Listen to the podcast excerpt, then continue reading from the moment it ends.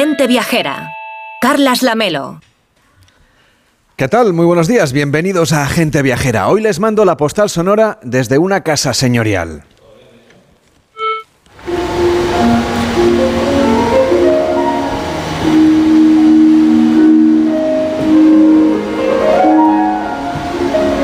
Estamos en el corazón de Cataluña, muy cerca de la ciudad de Manresa, la ciudad que inspiró a San Ignacio de Loyola camino de Tierra Santa, el lugar que alberga la cueva ignaciana, el abrigo de roca donde alimentó su espíritu, ese lobo bueno que debía vencer al malo y que plasmó en sus ejercicios espirituales. Este lugar en el que estamos también tiene un pasado sacro. Entre estas paredes se alojaban los monjes benedictinos, aunque la comunidad tuvo que abandonarlo tras la desamortización. Con el tiempo, una rica familia burguesa adquirió la propiedad para convertirlo en su casa de veraneo. ¿Se imaginan pasar las vacaciones en un monasterio? Pues eso es lo que hacían los padres del pintor modernista Ramón Casas que habían hecho fortuna como indianos en la isla de Cuba. Para demostrar su poderío, encargaron la reforma de estas habitaciones nada más y nada menos que al arquitecto Josep Puig i Cadafalch, el mismo que firmó los proyectos de la Casa Matller y la de las Punchas, emblemas de aquella Barcelona en transformación. Fue en la ciudad condal donde Ramón Casas se enamoró de Julia Pereira, una vendedora de lotería de ideas republicanas a la que conoció en las míticas tertulias de la Maison Doré, en la Plaza de Cataluña de Barcelona. La joven tenía 18 años la primera vez que la pintó, hasta que se convirtió en su modelo preferida y también en su amante. Entre estas paredes, además del piano, resonaban las discusiones familiares, pues los padres de casas no veían bien ni su afición por la pintura, ni su amor por esta chica de origen humilde e ideales libertarios. Los retratos que Casas pintó de sus padres y que presiden la antesala de la cámara del piano nos dan ya una pista de su turbulenta relación. Tanto el padre como la madre lucen el ceño fruncido y una cara de enfado más que evidente. Según cuentan, fue la manera en que Casas plasmó esas vivencias con el perfil de sus pinceles. A pocos kilómetros de Manresa, en San Fruitos del en el espacio que ahora se conoce como Munt San Benet, les mando hoy la postal sonora de gente viajera.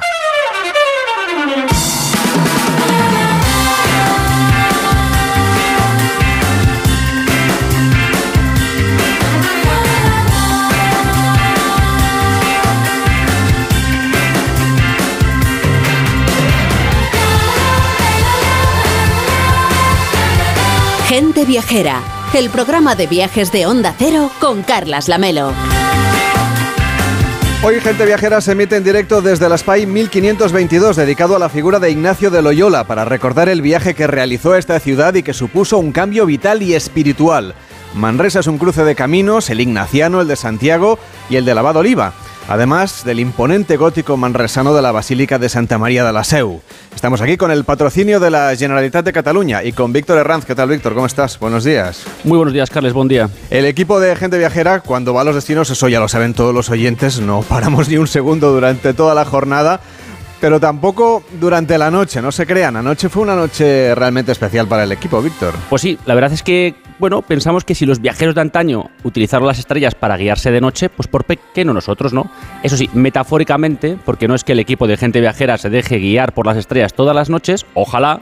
Lo que pasaba anoche es que estábamos muy cerquita de la Sierra de Casteltallat, que es un lugar privilegiado para la observación de estrellas con poca luz, con poquitas masías que te vas encontrando por el camino, pero bueno, la noche era muy clara y pudimos acercarnos al observatorio astronómico a ver la noche de los planetas, que era anoche justamente, y tener una experiencia inolvidable. Bueno, como suele decirse, se alinearon los planetas para que pudiéramos ir en realidad, Víctor. Es un poco... Pues sí, la, verdad es que fue una noche privilegiada, en un lugar privilegiado y con una gente privilegiada, expertos, astrónomos, gente de, pues, de todas partes de, de, de con los colaboradores, compartiendo esos momentos. Pudimos ver Júpiter, sus lunas, Saturno.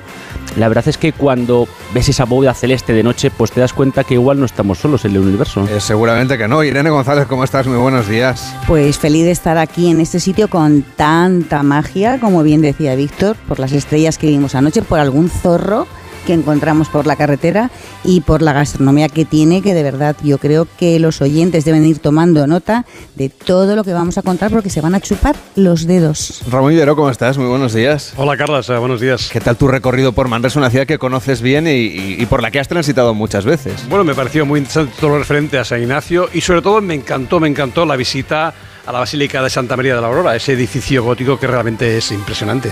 Pues vamos a, explicarles todo lo que pueden ustedes vivir en esta ruta ignaciana, que ya saben que, que, recorre varias comunidades de nuestro país. Y siguiendo los pasos de San Ignacio de Loyola, llegaremos a Manresa. Ahí llegó también San Ignacio, soldado y sacerdote fundador de la Compañía de Jesús, de la que fue el primer general. Y llegamos, decía, hasta el santuario donde encontró la paz y la inspiración para redactar su obra magna, esos ejercicios espirituales, un lugar de peregrinación y culto a día de hoy que sigue siendo la guía y el refugio para aquellos que buscan encontrar pues un conocimiento más profundo del mundo y también de ellos mismos, porque sigue habiendo ejercicios espirituales al lado de la cueva. Desde luego, y es que a lo largo de varios siglos el edificio de la cueva de San Ignacio ha vivido y continúa viviendo múltiples transformaciones y adaptaciones, un lugar donde el paisaje y la arquitectura se fusionan de una manera sorprendente y que bueno, en estos momentos su imagen junto con la del aseo de Manresa pues representa uno de los iconos de la ciudad. Nos acompaña Marc Aloy, que es alcalde de Manresa. ¿Cómo está? Muy buenos días. Buenos días, gracias por invitarme. ¿Qué significa para Manresa ser la sede, una de las sedes, seguramente la más importante de este camino ignaciano? Porque sabemos que hemos visto en, en la entrada de este espacio en el que estamos haciendo el programa la cantidad de sitios del mundo que llevan el nombre de Manresa acompañado de la Compañía de Jesús. Pues sí, casi 40 en todo el mundo, ¿no? Y Manresa es, uh, no es un punto más, es el final de este camino ignaciano, es donde Ignacio estuvo hace 500 años, 11 meses, donde se transformó, donde empezó a escribir los ejercicios espirituales y como nos gusta decir, somos la compostela ¿no? del camino ignaciano. Nos acompaña también el padre David Guindulain, que es sacerdote jesuita y superior de la cueva de San Ignacio. ¿Cómo está? Muy buenos días. Muy buenos días, gracias Gracias por invitarme. El lugar donde San Ignacio mmm, se cree que escribió esos ejercicios espirituales, o por lo menos empezó ahí a pensar en ellos. ¿Por qué se detuvo San Ignacio de Loyola aquí en Manresa para meditar y para cambiar su vida? Porque eh, lo que cuenta es que, bueno, él había llevado una vida seguramente muy poco. Eh, espiritualmente menos rica eh, y, quizá menos ejemplar y a partir de su estancia en Manresa casi podríamos decir que se transforma como persona. Pues efectivamente, de hecho él sale de Montserrat sin saber mucho a dónde ir, pero unos peregrinos le indican que en Manresa puede permanecer en un hospital y que hay unas cuevas donde ahí ermitaños hacen su oración. Podríamos decir que San Ignacio está en la sala de espera para poder ir a Roma y adquirir el billete para ir a Jerusalén. En realidad él iba en primero camino de Barcelona porque quería tomar allí un barco, ¿no? Pero al final cambió un poco de planes. Sí, ahí eh, tenía que esperar porque el billete para ir a Jerusalén lo daban un único día al año, que era el lunes de Pascua, y él ya llegaba tarde para adquirir ese billete. Por tanto, tenía que esperar en algún lugar y Manresa fue el lugar. Y sí, lo que hizo fue integrarse en la sociedad de aquella época, tratar de, de darse a conocer sobre todo. Se hizo una persona muy influyente y casi podríamos decir un famoso. Bueno, decimos que San Ignacio es alguien que pasó de la conversión a la acción. Llegó aquí a Manresa con la idea de aislarse un poco de todo, pero poquito a poquito él va conociendo a la gente que le van ayudando a darse cuenta que ese Dios que busca está sobre todo en las personas. Lo que nos llama la atención es que aquí viene gente de todo el mundo en busca de esta cueva, de ese abrigo de roca, como decíamos, donde estuvo San Ignacio, una visita que se puede, que se, bueno, que es muy recomendable, que hay que hacer sin duda, pero que es, es muy impresionante saber que, por ejemplo, muchos americanos, tanto de América del Norte como de, América del Sur y de Centroamérica, vienen aquí en búsqueda de las huellas de, de, la Compañía de Jesús. Sí, deciros que el 60% de los que hacen el camino ignaciano son gente de Singapur, Canadá, Australia, Estados Unidos, y luego los que se quedan en la casa hacer una estancia de ocho días o de un mes, pues también vienen muchos de América Latina también. ¿Y cómo es la experiencia de quedarse en una casa de ejercicios espirituales? Bueno, ahí hay diversas fórmulas, eh, desde los dos días hasta los 30 días o los dos meses que se quedan haciendo algún curso que llamamos de inmersión ignaciana. Ellos son el corazón de la casa cuando permanecen allí y sobre todo se dan cuenta de que más que lo que les decimos o les explicamos en alguna materia, alguna clase, es el hecho de estar aquí con la química de la montaña y la química de la ciudad lo que les ayuda a dar pasos. Padre, una pregunta nos comentaba que a la gente que quiere hacer el camino muchas veces la, apoyan, ¿no? Para que ese camino, aparte de humanos, sea una cosa también espiritual. ¿Cómo hacen para ponerse en contacto y transmitir, digamos, esos conceptos espirituales a los peregrinos? Pues mira, por ejemplo, los medios de hoy día nos ayudan mucho. Te contaré el caso de una mujer brasileña de 45 años que no conocía de nada, pero ella me pidió poder hacer los 30 días de los ejercicios mientras hacía el camino ignaciano.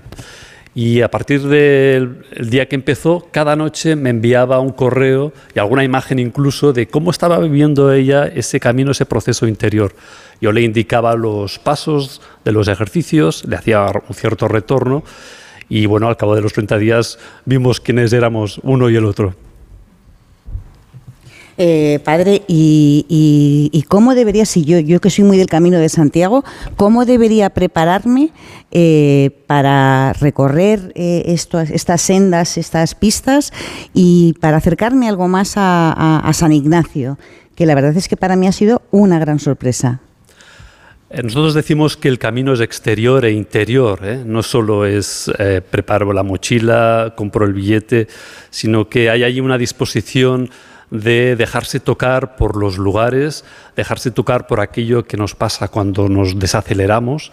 Y cuando uno empieza el camino, al llegar aquí, lo notas en la cara, lo notas en su expresión, hay una transformación y los manresanos somos un poco testimonios de esa transformación. Para prepararse, eh, buscar a alguien que te acompañe o informarse mucho de incluso de lo que Ignacio vivió a lo largo de ese camino, está descrito en su autobiografía, eso puede ayudar a vivir ese camino no solo en lo exterior, sino también en lo interior. Alcalde, imagino que para la ciudad de Manresa debe ser muy importante la cantidad de viajeros que vienen de otras partes del mundo, debe ser muy enriquecedor también socialmente, ¿no? Sí, de hecho, este año pasado, en 2022, celebramos los 500 años y una de las apuestas fue justamente esta, ¿no? Un congreso de espiritualidad ah, con distintas confesiones, confesiones de, de, todo el mundo que vinieron a la ciudad donde hablamos de las transformaciones que estamos sufriendo sociales, climáticas, etc. Y, y de hecho, cada 31 de julio, por ejemplo, cuando hay el día ¿no? de San Ignacio en la cueva, se hace la, la misa, pues hay muchísima gente ¿no? que, que ves que ha venido de fuera. Son las 12 y 18, las 11 y 18 en Canarias. Estamos haciendo gente viajera en directo desde la ciudad de Manresa, en Cataluña.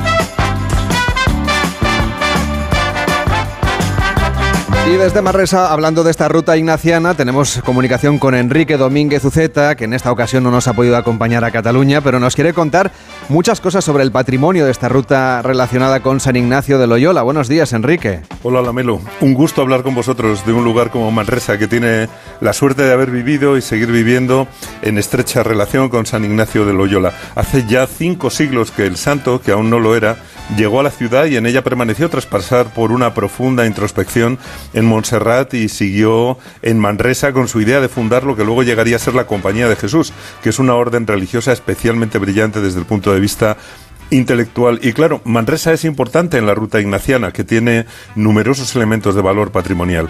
En Manresa hay mucho que ver, pero no todo es ruta de San Ignacio. Manresa tiene ese bonito puente viejo en forma de lomo de asno, eh, y detrás, en lo alto, se puede ver un edificio gótico impresionante.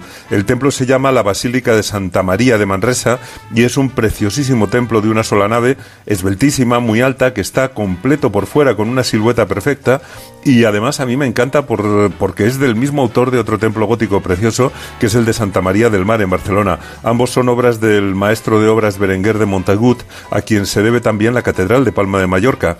Así que trabajó en tres piezas excepcionales que le sitúan como un maestro del gótico catalán que realizó proezas constructivas por, por, sus grandes dimensiones, por la anchura y por la altura de sus naves centrales. En esta Basílica de Santa María, que se conoce, se conoce como la Seu, lo único que no es original gótico es la fachada principal y la torre del baptisterio, que son modernistas, pero que le dan al templo pues un aspecto encantador. Hay que visitarlo porque dentro tiene un estupendo retablo de estilo gótico italiano, que es característico también en Cataluña, aunque el templo es anterior a la llegada de Ignacio de Loyola a Manresa, es del siglo XIV. Lo que sí está relacionado, Enrique, con el santo es la cueva de San Ignacio, que como decíamos es visita obligada. Bueno, cuando Ignacio de Loyola estuvo viviendo en Manresa, se refugió a meditar en una cueva humildísima y allí escribió los ejercicios espirituales que contienen eh, seguramente su pensamiento más influyente. La cueva era un lugar elevado sobre el cauce del río, en una ladera rocosa, un sitio con tranquilidad y con carácter, porque el panorama al que se asoma es el de Montserrat por una parte, por la izquierda, por donde asoma ese perfil dentado tan característico de la montaña de Montserrat, y por otra, pues el de ese río Cardener que ciñe el casco urbano, eh, corriendo por el fondo, acompañado por su arbolado frondoso. Y en ese año 1522, en que llegó San Ignacio allí, pues ya vería a la derecha la silueta gótica de la Seu que llevaba allí, pues prácticamente un siglo. Y claro, más tarde la cueva se santificó y se convirtió en en, lugar de peregrinación, en el que fue creciendo un edificio formidable que se visita en sus tres partes, en la cueva, la antecueva y la iglesia del santuario, que ofrece mm, un costado de fachada barroca, prácticamente civil, a la imagen de Manresa, de Manresa y una fachada barroca muy impresionante en perpendicular, abierta a la ciudad, no abierta al panorama. Lo comentábamos Enrique antes con el equipo, la verdad es que el emplazamiento del pueblo elevado sobre el territorio que lo rodea y asomado al río es una, foto, una postal, una foto muy atractiva. Los pueblos más bonitos suelen ser los que se han encaramado en una roca para protegerse, para defenderse. Y ese es el aspecto de Manresa, que tiene, yo diría que tres elementos identificativos. La Seu, la cova de San Ignacio y los puentes de piedra sobre el río, muy bonitos. Un puente viejo que ya fue romano, luego fue reconstruido en el siglo XII y finalmente en el XX, aunque sigue conservando su aspecto en lomo de asno y ocho arcos para saltar sobre el río. Hay otro puente de piedra que se llama el Puente Nuevo, que es del 14, tampoco es tan nuevo, pero bueno, es bonito. Y esos puentes pues daban acceso al casco medieval, de cuya imagen antigua podemos encontrar un testimonio en la calle del Vals, eh, eh, una callecita estrecha, en desnivel, retorcida, cruzada por arcos y pasadizos, y allí se puede visitar el centro de interpretación que, que alude, que se dedica a la Manresa del siglo XIV en tiempo de Pedro III el Ceremonioso. Y no es lo único que es muy interesante en, Manresa. También lo es el Parque de la Sequia, donde se puede conocer otra joya patrimonial muy diferente. Y es también del siglo XV, cuando eh, una fuerte sequía empujó a que se trajeran aguas desde 26 kilómetros de distancia, aguas del río Llobregat, a través de acueductos y de conductos subterráneos, para llevarla mm, al Parque de Agulla y distribuirla en el interior de la población. El, el centro de interpretación de ese sistema de aguas es bien interesante, también merece una visita y hay un camino para recorrer recorrer esas instalaciones. Y, y bueno, hay también otros patrimonios industriales. Claro, es algo que caracteriza en definitiva a Manresa, el hecho de tener temas de interés de épocas muy diferentes y siempre a lo largo del tiempo. Por eso es tan apetecible mm, visitar Manresa, porque además de su pasado medieval, del que nos ha dejado la SEU y las zonas más antiguas del casco urbano, en el que tuvo, por cierto, gran presencia la comunidad judía, también era una ciudad de comerciantes que construían sus casas en el barrio de Plana de San Miguel en tiempos, eh, como digo, medievales. También ha sido importante en tiempos del barroco, tiene varias iglesias barrocas, además del ayuntamiento y del Palacio de Justicia y cuenta con un patrimonio religioso de fe en relación con la presencia en la ciudad en 1522 del futuro fundador de la Compañía de Jesús, que se hace presente en el santuario de la cueva original.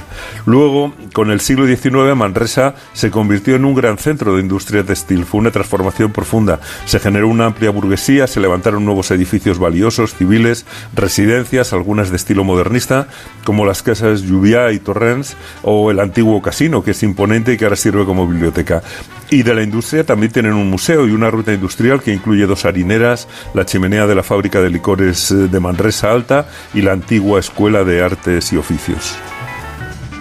Ya hemos contado que Enrique hoy no nos acompaña en Cataluña porque está rodeado de leones y de rinocerontes. ¿Por dónde andas, Enrique? Estoy en África, Carles. Estoy viajando por África, por el sur del continente. Eh, concretamente estoy en Zimbabue, donde se celebra un congreso que se llama Sanganay Langanani, eh, donde acuden prácticamente todos los países del extremo sur del continente, pero en este caso estoy viajando por Zimbabue, donde ya conocía las cataratas Victoria y los parques naturales del entorno, pero ahora estoy recorriendo, bueno, pues otros lugares. Es un país realmente eh, fascinante, lo he encontrado absolutamente tranquilo, recomendable para, para quien quiera conocer la vida salvaje de África.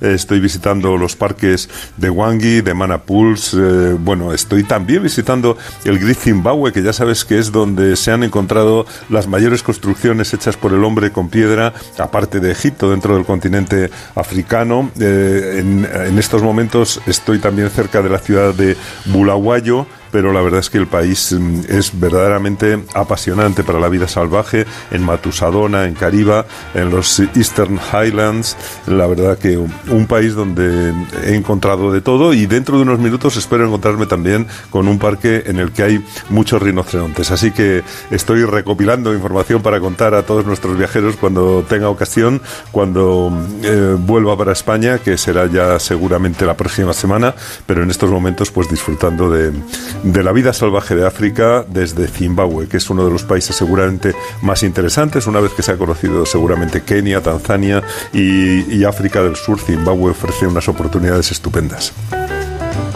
Pues Enrique, sin duda, son muchos los atractivos y los temas en relación con Manresa de los que vamos a seguir hablando, pero Enrique Domínguez Uceta, como hace habitualmente, nos ha hecho esta introducción a la parte patrimonial y a los paisajes que podemos ver aquí en Manresa. Hasta la próxima. Gracias, Carlas. Feliz sábado.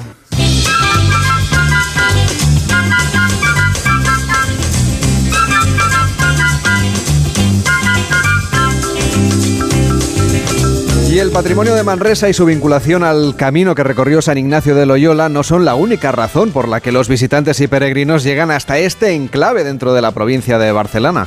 Alejandra Carril, ¿cómo estás? Buenos días. Hola, muy buenos días. Pues tomando buena nota de todo lo que nos ha contado Enrique y de todo lo que vamos a contar en el programa de hoy. te lo has perdido también, ¿eh? Manresa también es un lugar señalado en el mapa de los viajeros que peregrinan en otras direcciones. Sí, porque esta localidad es un cruce entre caminos, como habéis dicho al principio, y es que San Ignacio de Loyola, en su momento seguro que tuvo que cruzarse en sentido contrario con los peregrinos que iban hacia Santiago de Compostela, porque por ahí, por Manresa, también pasa el camino que lleva hasta la capital para venerar la figura del apóstol. Y no solo eso, el paisaje que rodea esta localidad y que da visibilidad a ese entorno natural que aporta un valor medioambiental recibe el nombre de la Anilla Verde, un proyecto que busca proteger los valores patrimoniales, paisajísticos, ambientales y sociales de los alrededores de Manresa y que conforma un espacio no solo para visitar, sino también para los amantes del turismo activo. Sonia Martín, coordinadora del Gabinete Técnico y de Relaciones Institucionales de Manresa Turisma. ¿Cómo está? Buen día, buenos días. Buen día, buenos días. ¿Qué supone la figura de San Ignacio de Loyola, este camino ignaciano, las rutas que podemos hacer? más allá de lo que es el camino ignaciano, decíamos que aquí hay un cruce de caminos, que hay otros muchos caminos, eh, como el Camino de Santiago, el Camino de la Oliva, que podemos seguir justamente en estas tierras. Sí, por supuesto. Manresa es un cruce de caminos. De hecho, nuestra marca turística Manresa Corazón de Cataluña ya va un poco por ahí, ¿no? A estos caminos que permiten que en una hora estemos en Barcelona, en una hora y media los Pirineos, Costa Brava, con lo cual realmente nuestra posición es una posición estratégica para captar mercados internacionales. Y más allá de ahí, pues eh, por Manresa pasa, eh, evidentemente somos al final del camino, como ya se ha hablado. Esto para nosotros es nuestra base de crear ah, productos turísticos, de crear experiencias y aparte del camino ignaciano, pues ah, somos también parte de la, eh, una de las etapas del Camino Oliva, del Camino de Santiago y de hecho ah, van al revés, ¿no? El camino ignaciano, mm, camino ignaciano sería Montserrat a Manresa y, el resto de caminos pues pasan un poco, un poco al revés. ¿Se van cruzando los peregrinos de, de un lado a otro? Se van cruzando, sí. y bueno, qué rutas eh, se pueden hacer dentro de, Manresa, dentro de los, bueno, en los alrededores para visitar los lugares, las huellas que dejó en ella San Ignacio. ¿Cuál nos recomendaría? Mm, pues hay mucho a recomendar. Yo siempre pregunto, un poco lo que nos gusta preguntar en la oficina es mm, qué quieres descubrir, ¿no? Pero dentro de Manresa hay diversas formas, ¿no? Hay diversos, diversas experiencias que permiten conocer a la ciudad. Por un lado, experiencias culturales, como pueden ser pues, las visitas guiadas por este patrimonio ignaciano, combinadas también con catas de vinos de la denominación de origen Pla de Valles. Ah, también se pueden descubrir mediante un guía de turismo activo las propuestas de, la Anilla Verde, porque no solo se pueden descubrir de manera autónoma, sino que también podemos convertirlas en experiencias Incluso también uh, podemos uh, organizar una visita que llamamos Manresa hacia adentro, ¿no? que es una propuesta de turismo de bienestar, con lo cual también podemos adaptarnos a este perfil de público que busca más una visita para encontrarse con, consigo mismo. ¿Y cómo es esta introspección? ¿Tiene que ver con San Ignacio o también, digamos, con una forma de vida más laica? Mm, no, tiene que ver más con una, uh, con una forma de vida más laica. Aquí un poco el reto fue intentar trasladar la experiencia que vivió Ignacio de Loyola en el 1522 a la actualidad. Um, y trasladándola en descubrir unos, unos valores, es decir, descubrir Manresa, visitarla, conocerla, pero a la vez conocerse a uno mismo. ¿no? Entonces, esta ruta, uh, más pensada desde este enfoque más espiritual, es una ruta por el patrimonio ignaciano donde se explica el patrimonio, pero un poco el objetivo es conocerse a uno mismo, ¿no? a través de estos valores de carácter universal, como pueden ser pues, la sostenibilidad, um, el desarrollo personal, el agradecimiento, etcétera, ¿no? valores que están presentes pues, en, de manera universal. Alcalde, ¿cree usted ¿Qué cree usted que hace que Manresa esté situada en esta encrucijada de caminos? Es decir, tenemos el Camino de Santiago, el camino ignaciano y el camino de Lavadoliva. Hombre, es un punto estratégico. Está al lado del río Cardané uh, y, y, por el término municipal también pasa el río Llobregat, dos ríos importantes que además eran la franja ¿no? de, uh, de en, en, época de la marca hispánica, la zona de Alarándolo, la Cataluña vieja, la Cataluña nueva y estamos en esta, este sitio de, de franja. Una ciudad que en el siglo XIV era importantísima, una de las principales ciudades del país. ¿no?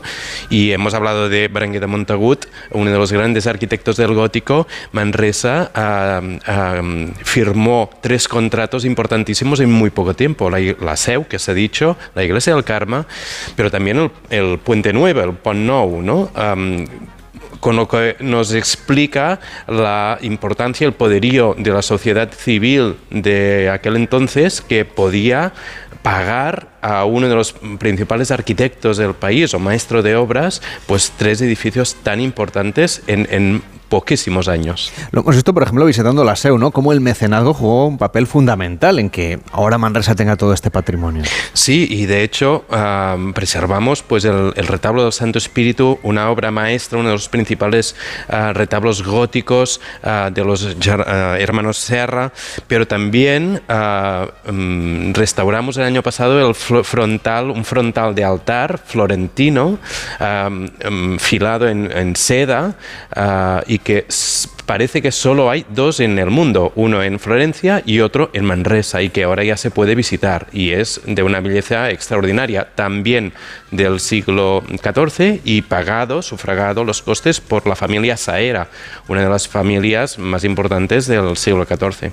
Eh, padre, el hecho de que estos tres caminos sean religiosos, no sé, también da un poco la sensación de que la vida espiritual aquí en tiempos tuvo que ser muy importante, porque pasó por aquí la Batoliva, como decíamos, eh, es itinerario del Camino de Santiago, que esto al final, pues eh, eh, todos los caminos deberían llevar a, Santiago, ¿no? Al menos en la península, y luego tenemos esta, esta visita de San Ignacio que cambió la historia de la ciudad. Sí, como estamos diciendo, el registro espiritual corresponde a toda persona, sea religiosa o no, y por tanto, eh, luego que la religión encuentre su camino sea, es una opción, ¿no? Pero el nivel espiritual es algo que todo el mundo está llamado a a cultivar. Yo creo que en esa época donde el límite entre la vida y la muerte y con tanto cambio, uh, cambios históricos que desde la distancia vemos y que corresponde bastante a la época nuestra también, ¿no? En medio de tanto cambio, ese volver a qué es lo que nos sostiene, de dónde venimos y a dónde vamos, yo creo que entonces este espacio era un lugar privilegiado para hacerse esas preguntas. Desde el punto de vista de la religiosidad, ¿qué supuso San Ignacio de Loyola para el cristianismo? Pues fue una forma de poner... Eh, la modernidad dentro de la religión, es decir, que no es que Dios esté en el centro, sino que está el ser humano obra creado por Dios el que está en el centro y por tanto a partir de allí y desde de la relación con los otros es lo que San Ignacio intenta uh, aportar. Llamamos que San Ignacio y es la compañía de Jesús, es ese grupo humano, esa interrelación que genera uh, pues el saber que uno es el creador y que nos invita a ser hermanos este mensaje, desde luego ahora que, desde que tenemos un, un, papa también de la compañía, imagino que es cada vez más presente ¿no? en, el, en el día a día. No sé si hay una manera de ver el mundo ignaciana. Yo creo o que jesuita. Sí, eh, cada vez estamos hablando de una forma de eh, afrontar la organi- las organizaciones políticas, económicas, donde el trabajo corporativo o de escuchar al otro, ahora mismo hay un sínodo dentro de la iglesia donde eh, Francisco pone ese acento en ese escuchar al otro, por tanto pasamos de un cierto verticalismo a un integrarlo con esa escucharse, esa colaboración, ese discernimiento comunitario, que es lo que San Ignacio ya desde el siglo XVI nos está apuntando.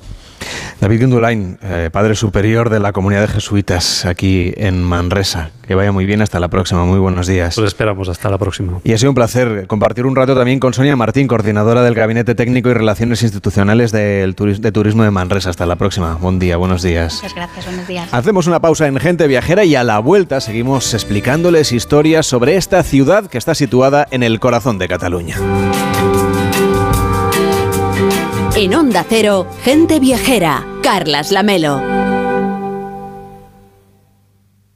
¿Cómo es que vuelves a irte de vacaciones? ¿Y dónde vas? Roma, Estambul, Santorini. ¿Pero te ha tocado la lotería? ¿Qué va? Me voy de crucero con Costa y con todo incluido. Con Costa vuelven las vacaciones. Reserva tu crucero desde 699 euros por persona. Infórmate en tu agencia de viajes o en costacruceros.es. Costa. Oye, Alberto, ¿tú tienes alarma? Sí, la de Securitas Direct. ¿Y qué tal? Es que estamos pensando en ponernos una. En mi bloque la está poniendo todo el mundo. Y me preocupa que si vuelven a robar, entren en mi casa. Ni te lo pienses. Por lo que cuesta, merece la pena vivir tranquilo. Protege tu hogar frente a robos y ocupaciones con la alarma de Securitas Direct. Llama ahora al 900-272-272. La Terra Alta, una comarca catalana que pertenece a las Terras del Ebra y es reserva de la biosfera, un distintivo que se percibe en la forma de vivir, en sus senderos y rutas en bicicleta y en sus vinos y aceites, pero también en las cicatrices de la historia, marcada por la batalla del Ebro y la Guerra Civil. Descubre la Terra Alta con gente viajera que se hará en directo el 15 de octubre desde Poblavel de Corbera d'Ebra, con el patrocinio de la Generalitat de Cataluña. El domingo 15 a partir de las 12 del mediodía, gente viajera en la Terra Alta, con Carlas Lamelo. Te mereces esta radio. Onda Cero, tu radio. ¿Cómo es que vuelves a irte de vacaciones? ¿Y dónde vas? Roma, Estambul, Santorini. ¿Pero te ha tocado la lotería? ¿Qué va? Me voy de crucero con Costa y con todo incluido. Con Costa vuelven las vacaciones. Reserva tu crucero desde 699 euros por persona. Infórmate en tu agencia de viajes o en costacruceros.es. Costa. Hola, ya no queda nada para el encuentro educativo Mentesami de la Fundación A3 Media. Este sábado, 21 de octubre, hablaremos sobre cómo impulsar el pensamiento crítico entre tus alumnos en tiempos de inteligencia artificial. Conoceremos maneras innovadoras de transmitir valores y creatividad en el entorno digital y mucho más. Y si te has quedado sin entradas, síguelo en streaming en mentesami.org. Porque la alfabetización mediática e informacional de hoy decide el futuro. Fundación A3 Media. Colaboran Platino Educa y Unie Universidad. ¡Te esperamos!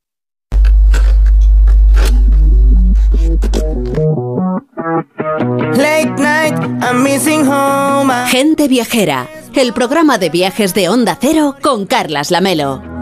fotocòpia. Quants cops hauré marxat fugint del meu costat, no sé,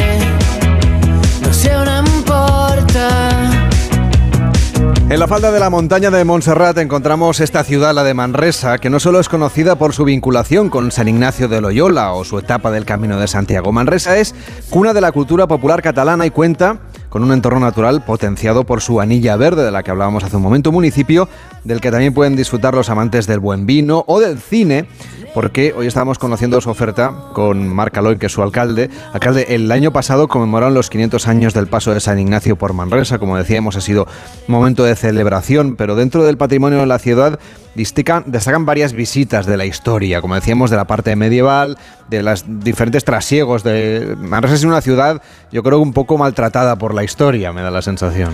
Una ciudad rebelde y una ciudad que siempre ha luchado por sus derechos, los derechos de la población, y que eso le ha costado pues tres incendios importantísimos en, de los franceses, ¿no? O sea que hemos eh, tenido que eh, ir transformándonos y reconstruyénose, pero este uh, poderío, estas ganas de um, tirar adelante, uh, pues se han visto a lo largo de toda la historia. En el siglo XIX uh, Manresa es capaz de construir la primera industria, uh, el primer edificio industrial moderno y que todavía se conserva, el único, el primero en el sur de Europa, la fábrica del, dels paños, o, o, una de las grandes fábricas textiles, la fábrica nueva, que, que tenía pues 2.500 trabajadoras, ¿no? filando y haciendo tejidos.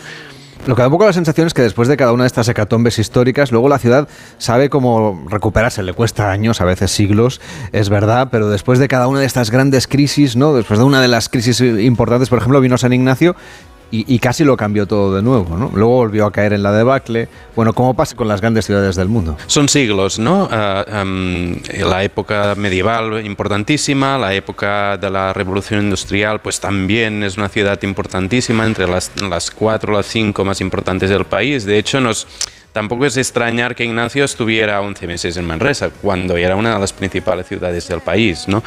Um, una ciudad que además uh, late con el deporte, late con la cultura, que acabamos de celebrar la Fira Mediterránea uh, en su vigésimo sexta edición ya, que nos han visitado uh, programadores de, de, todo el mundo, más de 100 espectáculos, 1.100 programadores y que, y que tiene una participación intensísima de, de todo el tejido um, cultural de, de la ciudad. Ahí ha habido eh, espectáculos de circo, de teatro, artes escénicas, pero tiene otra feria justo esta semana que, que, se llama Ecoviura y que tiene que ver un poco con este nuevo estilo de vida más, en fin, un poco más sostenible, un poco más consciente, ¿no? Sí, que llevamos ya muchísimas ediciones y que fue una de las primeras que mm, justamente lo que mm, expone pues es todo lo que hace referencia a la sostenibilidad cuando no hablábamos de sostenibilidad ya teníamos la, esta, esta, feria, ¿no? Y ahora pues uh, vuelve a salir a la calle esta semana y, y, con otras también, porque estamos en un otoño uh, cargado de cultura. Empezamos con la Mediterránea. Uh, estamos con el, el, Festival Clam de Cinema Solidario y seguiremos con el Festival de Poesía Tocats de Letras. Es un festival este que nos comenta el CLAM, que es de cine social que ya sabemos que mueve conciencias, a veces no mueve tanto al público a las salas como otro tipo de películas, pero ¿qué programación podemos disfrutar durante estos días? Pues por ejemplo inauguramos con 20 días en Mariupol, uh, una película documental impresionante uh, que relata el asedio de, de, esta ciudad durante los primeros 20 días de la guerra de Ucrania con toda su cruez, crueza, uh, una película que, que, hace estremecer ¿no? y, que, y que yo creo que es importante que un periodista como el director de la película tuvo el acierto de grabarlo, de grabarlo todo porque el mundo supiera lo que estaba pasando. Lo mismo que está pasando ahora mismo en Gaza y en Jerusalén, uh, lamentablemente. Por cierto, que me han contado que Rodrigo Sorogoyen va a dar una masterclass hoy sí. mismo. Hoy mismo, ayer recibió el premio de honor y hoy lo tenemos aquí dando una masterclass. Uh, no es el único, pasará también Silvia Moon y, y muchos otros. Un festival que, que se ha musculado, que, que, que, tiene unas buenas perspectivas y que este año cuenta con 23 uh, estrenas.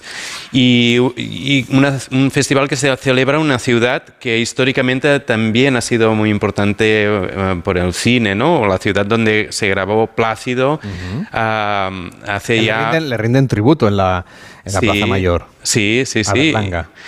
Berlanga, hace, hace ya 600 años, la primera película que fue a los, a los una ciudad que tenemos un, un ah, Manresa Film Office también y que más de 200 días al año se hacen rodajes, ¿no? El año pasado pues tuvimos aquí a, a Shakira, a Liam Neeson, ah, se grabaron, tan, rodaron también el, el Cuerpo en Llamas, que ahora está en las plataformas digitales ah, y que no paramos. Que buscan las producciones internacionales cuando vienen aquí a Manresa. Bueno, ah, yo creo que ser bien acogidos, o sea, ah, tener espacios, espacios adecuados para rodar, mm, para crear platos, pero también utilizar el plato de la ciudad. ¿no? Ah, hay espacios ah, patrimoniales, hay espacios industriales, hay espacios naturales, este anillo verde que, que nos gusta tanto, que, que, que queremos preservar, que es de secano, pero hay una huerta importantísima, que tenemos los viñedos ah, y hacemos este vino de altísima calidad, ¿no? de la de Opla de. Am, no sé, son muchos los aspectos que son atractivos. Hay un evento cultural también muy relevante en la ciudad que viven mucho los manresanos y las manresanas, que es la Shada, que es una recreación histórica. Sí, es una, una feria medi- medieval y, y podéis decir, eh, hay muchas en, en muchas ciudades, ¿no? Pero aquí ah, tuvimos, yo creo, el acierto de, primero, la Fiera de la Shada es una feria histórica concedida por, por, el, por el rey. Ah, dos, que ah, se ambienta en un momento histórico importantísimo para la ciudad, que es la del rey Pere III, al siglo XIV, un rey importantísimo que dio el privilegio de ciudad, que permitió la construcción de la acequia, un canal medieval del siglo XIV, ah, y que es lo que desde entonces nos lleva agua en la ciudad. ¿no? Ah, por lo tanto, yo creo que tiene esta eh, vertiente de situarse históricamente en unos hechos que sucedieron. Y además que participa todo el mundo, ¿no? Muchísimas entidades de la ciudad participan en la feria, en lo cual, la Fira de la Shada, con lo cual es muy, nos la sentimos muy nuestra. Además, esta parte de la acequia, como decía, de Manresa, está musealizada, es decir, se puede visitar a través de un recorrido, hay unos 30 aque- acueductos, una ruta de las ecuas, son, son 26 kilómetros, me parece. 26, 26 kilómetros ah, con un desnivel mm, mu- mm, bajísimo, son ah, 10 metros en 26 kilómetros. Imaginaos la obra de ingeniería que supuso en el siglo XIV para Guillem Catà, el, el ingeniero, construir la, la acequia y que cuenta con muchísimo patrimonio medieval también, porque los acueductos, los puentes son todos ah, medievales y, y pasa por un paisaje que es precioso. Marc Aloy, alcalde de Manresa, gracias por acompañarnos y por que sea hoy el lugar en el que hacemos gente viajera para todo el país. Hasta la próxima. Buenos días. Muchísimas gracias a vosotros. Hacemos una pausa en Gente Viajera y recorremos la Manresa medieval con Ángel Martínez Bermejo. En Onda Cero, gente viajera. Carlas Lamelo. Si elegir es ahorrar for you, en Carrefour y Carrefour.es tienes un 15% de descuento en todos los smartphones y tablets Samsung. Solo hasta el 25 de octubre. Descuento en cupón canjeable. Carrefour, aquí poder elegir es poder ahorrar. Hay quien va a toda vela y quien va sobre ruedas. Puedes levantar el ancla o plantar el campamento. Dos formas de vivir la naturaleza y dos eventos donde lo encuentras todo. Salón del Caravaning, del 7 al 15 de octubre en el Recinto Gran Vía. Y Salón Náutico, del 11 al 15 de octubre en el Port Vell. Fira de Barcelona. En España, cada 15 minutos se diagnostica de cáncer de mama a una persona. Cada minuto cuenta. Vamos contra reloj. Por ellas y ellos, dona ahora y aporta minutos a la investigación en yodoyduroporellas.com. Oye, Alberto, ¿tú tienes alarma? Sí, la de Securitas Direct. ¿Y qué tal? Es que estamos pensando en ponernos una. En mi bloque la está poniendo todo el mundo. Y me preocupa que si vuelven a robar, entren en mi casa. Ni te lo pienses. Por lo que cuesta, merece la pena vivir tranquilo. Protege tu hogar frente a robos y ocupaciones con la alarma de Securitas Direct.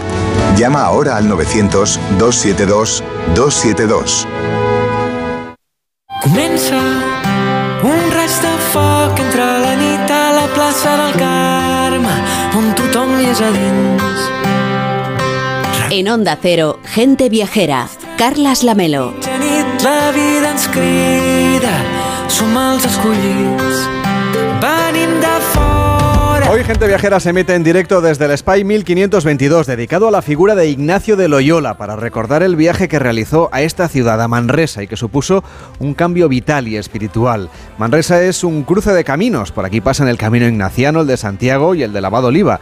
Además, es un imponente ejemplo del gótico manresano de esa basílica de Santa María de la Seu. Estamos aquí con el patrocinio de la Generalitat de Cataluña para conocer la historia y el patrimonio de Manresa, que se pierde en los siglos y que es muy anterior en el tiempo al legado ignaciano del que hemos hablado. Su casco histórico conserva la impronta medieval de un trazado urbano y podemos verlo claramente en diferentes monumentos, en rincones, en la composición misma del mapa de la ciudad y lo vamos a hacer en un recorrido por estas calles estrechas, en un pequeño viaje en el tiempo que ayer parte del equipo del programa pudo realizar y que hoy nos va a resumir Ángel Martínez de Armejo. ¿Con, qué te has quedado de ese recorrido de la Manresa medieval?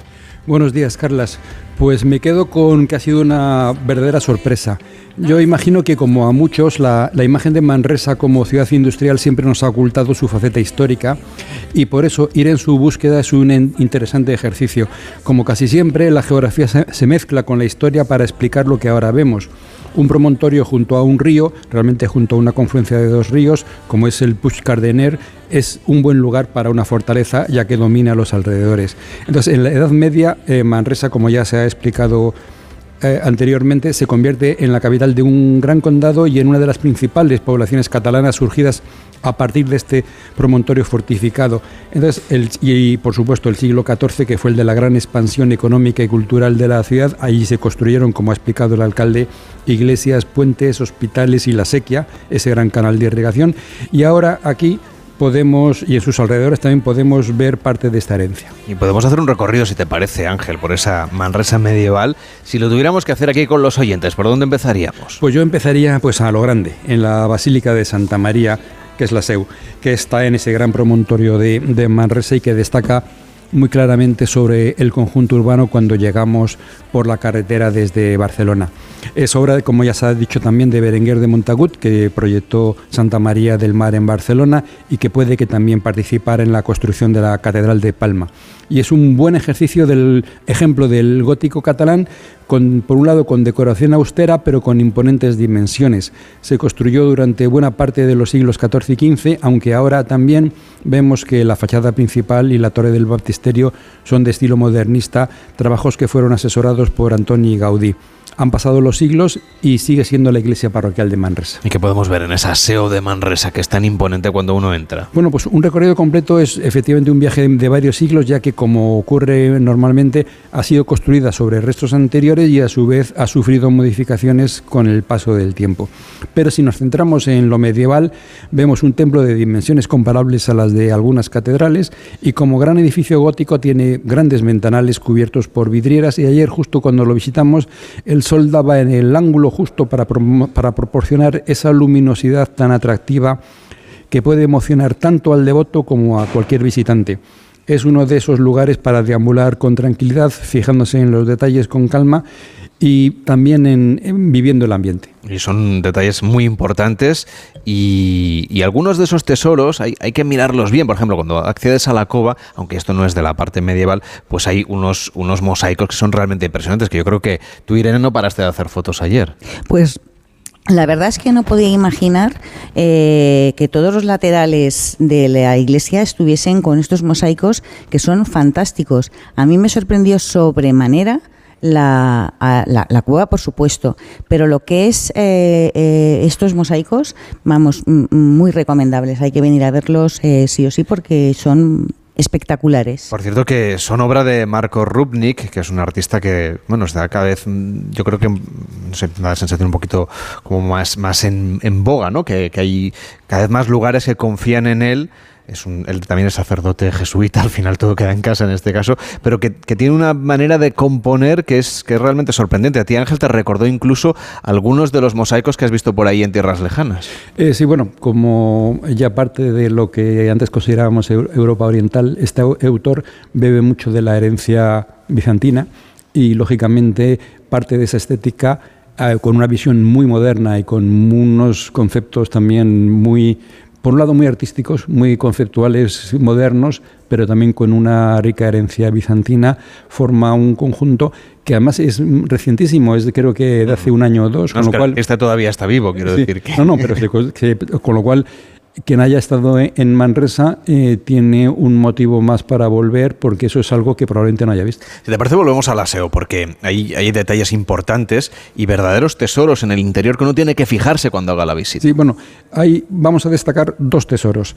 Uno sería el retablo del Santo Espíritu, que fue pintado a finales del siglo XIV y con su tema del Pentecostés, que es la venida del Espíritu Santo, y seguir sus escenas todas pintadas con un estilo arcaico medieval es recorrer una lección de teología lo que sería un poderoso mensaje en tiempos muy religiosos y donde poca gente sabría leer y escribir y las enseñanzas se hacían mediante imágenes.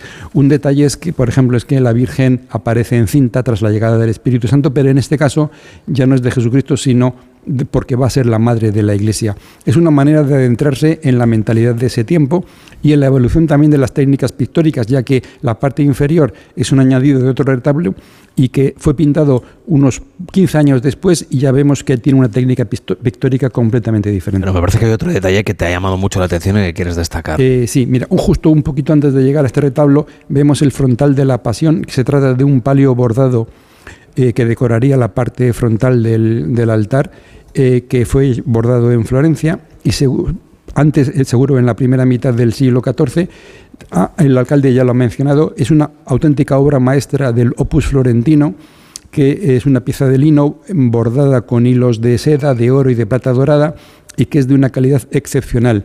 En la parte central se muestran escenas de la pasión de Cristo y en las laterales de la infancia y de la vida pública de Jesús. El, bordado ha sido restaurado el año pasado, así que es otra de las novedades que presenta Manresa de estos dos últimos años y, se puede ver, por tanto, desde hace muy poco tiempo. Hay, mm, un detalle y es que mm, hay que, eh, supongo que para protegerlo está en lo más oscuro posible, pero se puede, hay, solamente hay que dar al interruptor para poder verlo. También hay que ahorrar luz. Eh, sí, cómo está Pero eh, lo que pasa es que si no sabes que está ahí, puedes pasar por delante sin darte cuenta. Entonces, es un factor que recomiendo tener presente a, los visitantes, porque es un trabajo, eh, solamente hay uno, un otro palio semejante en, toda, en todo el mundo que está en la Academia de, Florencia, con lo cual es algo excepcional que hay que conocer. Porque aparte es bellísimo, o sea, aparte de todo eso. Nos queda mucho más cerca Manresa, donde va a parar. Oye, más allá del aseo, que es la parte mm. seguramente espiritual, religiosa, ya hemos hablado de que la religiosidad para Manresa ha sido muy importante, que ha marcado mucho su historia, pero luego está la vida civil. ¿Dónde podemos encontrar más pistas de cómo era esta ciudad en la Edad Media? Un lugar excepcional es el Carrer del Vals y aquí vamos a centrarnos en este viaje del tiempo, pero eso en la parte eh, civil. Em, em, una de, es muy bastante sorprendente, sobre todo porque eh, bueno, afortunadamente hay una visita a través de un centro de interpretación que es donde vamos a a informarnos de todo lo que esto significaba, lo que vamos a encontrar. Eh, en, este centro de interpretación todo se personaliza en la historia de Pedro el Ceremonioso, que fue el gran monarca forjador de primero de muchos eh, lugares de Manresa, pero también de las instituciones catalanas. Eh, hay que recordar que en el siglo XIV Manresa tenía una población de unos 5 o 6 mil habitantes, era muy importante, y aquí vamos a aprender del papel de la nobleza, de los gremios, pero sobre todo de las condiciones de vida de sus habitantes. Claro, si paseamos por esa calle del Vals, realmente nos vamos a dar cuenta de que el estilo de vida no era muy saludable. Eh, mira, eh, Vals significa precipicio y es un nombre muy descriptivo ya que mm, esta calle recorre uno de los escarpes sobre los que se eleva la ciudad las calles adyacentes están a distinto nivel, es decir, una está mucho más alta y otra mucho más baja. Y entonces, en un tiempo en que la muralla de la ciudad impedía la expansión, su expansión, el aumento de la población obligaba a explorar, digamos, soluciones imaginativas. Entonces, las casas se iban expandiendo a lo alto, de manera que las de una calle acababan invadiendo la parte superior de las viviendas de la calle que pasaba más abajo. El resultado fue que este carrero del Val se convirtió casi en un túnel. Las casas están pegadas a la montaña y probablemente al final las condiciones no fueran las más saludables para sobre todo para las, las que vivían en la parte más, más baja por falta de luz y de ventilación pero hoy vamos a poder apreciar esas condiciones de vida que es una de las vamos a aprender bastante y además de esa calle del Vals ¿Qué otras cosas podemos encontrar en Manresa que nos lleven a esos tiempos medievales? Bueno, pues eh, bueno, está el, propio trazado urbano, eh, la Plaza Mayor donde se celebra esta feria eh, medieval, está el, el, hay un arco en, en, la calle de San Miguel, está también la, la, torre de Sobre Roca y sobre todo también están ya los, los puentes de los que se han mencionado antes, el Pont Vell, el puente viejo, que bueno, eh, está reconstruido hace unos 50 años, pero afortunadamente el, vamos, imitando perfectamente su, su, estructura medieval. También tenemos el Pont Nou, que ese sí que es medieval eh, y forma parte de este gran desarrollo que tuvo Manresa en el siglo XIV. Hay mucho más, la sequía, este canal del que ya también se ha hablado, es decir, eh, tenemos mucho, mucho y bueno que ver en, en Manresa y, y, solamente centrándonos en, en, la época medieval, que tenemos luego también otras épocas que Por recorrer. Cierto, ayer vimos, Ángel, un puente a pie de la basílica. Sí. Quiero que me cuente su historia. Sí, bueno, es el, el Pont Vell, que es el que eh, salta el río Cardoner a través de sus ocho ojos y que eh, fue lamentablemente destruido en la guerra, pero bueno, ha sido reconstruido. Ahora llega Yolanda Viladecans, nos cuenta qué es lo que ocurre en el mundo y seguimos viajando en Gente Viajera.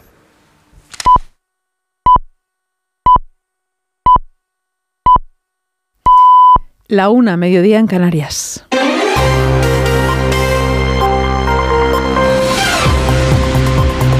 Noticias en Onda Cero. Buenas tardes. Primera parada en Mérida esta hora con acto y mitin del presidente del Gobierno en funciones, Pedro Sánchez, junto al líder del partido en Extremadura y expresidente de la Junta, Guillermo Fernández Vara, después de que haya finalizado esa ronda de contactos con Bildu y Junts sin lograr cerrar la investidura. El secretario general de los socialistas le acaba de pedir al Partido Popular que en el tema catalán actúe con sensatez y respeto. Hablan tanto de la Constitución que acaban ellos solamente incumpliendo la Constitución. Desde que soy presidente del Gobierno de España, ningún territorio ha incumplido la Constitución. Ellos, en cambio, tuvieron dos referéndums ilegales cuando gobernaron. Pero en todo caso, soy muy consciente, soy muy consciente de que no le podemos pedir nada a la derecha y mucho menos a la ultraderecha. Solamente sé que va a ser difícil, les pido lo siguiente. Les pido calma, sensatez y respeto. Guante que recoge en el Partido Popular su portavoz Borja Semper, que asegura que la investidura de Pedro Sánchez solo responde a intereses particulares. ¿Cómo se pretende gobernar el país cuando tus socios, cuando sobre quienes haces descansar la gobernabilidad de España, tienen intereses particulares y ninguno de ellos confluye en el interés de España? Estoy pensando en Junts. ¿Es alguien cree que Junts tiene algún interés en la gobernabilidad de España? ¿Alguien cree que Bildu tiene algún interés en la gobernabilidad de España? ¿Que RC tiene algún interés en la gobernabilidad de España? Y a través de las redes sociales, algunos políticos independentistas, como la expresidenta del Parlamento, Carmen Furcadell, y la exconsellera Dolors Bassa, han defendido la amnistía cuando se cumplen cuatro años de la sentencia del juicio del 1O. Onda Cero Barcelona, Albert Postils. El día en que se cumplen cuatro años de la sentencia del juicio del 1 de octubre, los líderes independentistas, a través de X, la antigua Twitter, han aprovechado para defender la amnistía y el derecho a la autodeterminación. La expresidenta del Parlamento, Carme Forcadell, ha afirmado que es necesario acabar con la represión de miles de personas y la exconsellera Dolors Bassa ha reivindicado que la amnistía es la única manera de poner el contador a cero. Por su parte, el líder de Esquerra Republicana, Uriol Junqueras, ha asegurado que la amnistía es imprescindible para negociar el fondo del conflicto político y este es, dice, cómo Cataluña ejerce el derecho a la autodeterminación. Seguimos además muy pendientes de todo lo que está ocurriendo en la guerra de Israel y Hamas después de que se haya ampliado el plazo hasta las 4 de la tarde hora local para que los civiles dejen Gaza, donde los bombardeos han causado ya la muerte de 2.215 palestinos, 724 menores. En Israel más de 1.300 personas han perdido la vida. Ha dicho el alto representante de la Unión Europea para Asuntos Exteriores, Josep Burrell, que este desplazamiento requerido de más de un millón de personas desde el norte al sur de la franja de Gaza es peligroso y prácticamente imposible a través de una zona de guerra densamente poblada hasta un lugar sin alimentos, agua ni refugio. Borrell ha concluido hoy una visita de tres días a China y preguntado por la visita de la presidenta de la Comisión Europea, Ursula von der Leyen, a Israel el pasado viernes para dar su respaldo al país tras los atentados de Hamas. Ha asegurado que la política exterior de la Unión Europea la fijan el Consejo Europeo y el Consejo de Ministros de Exteriores.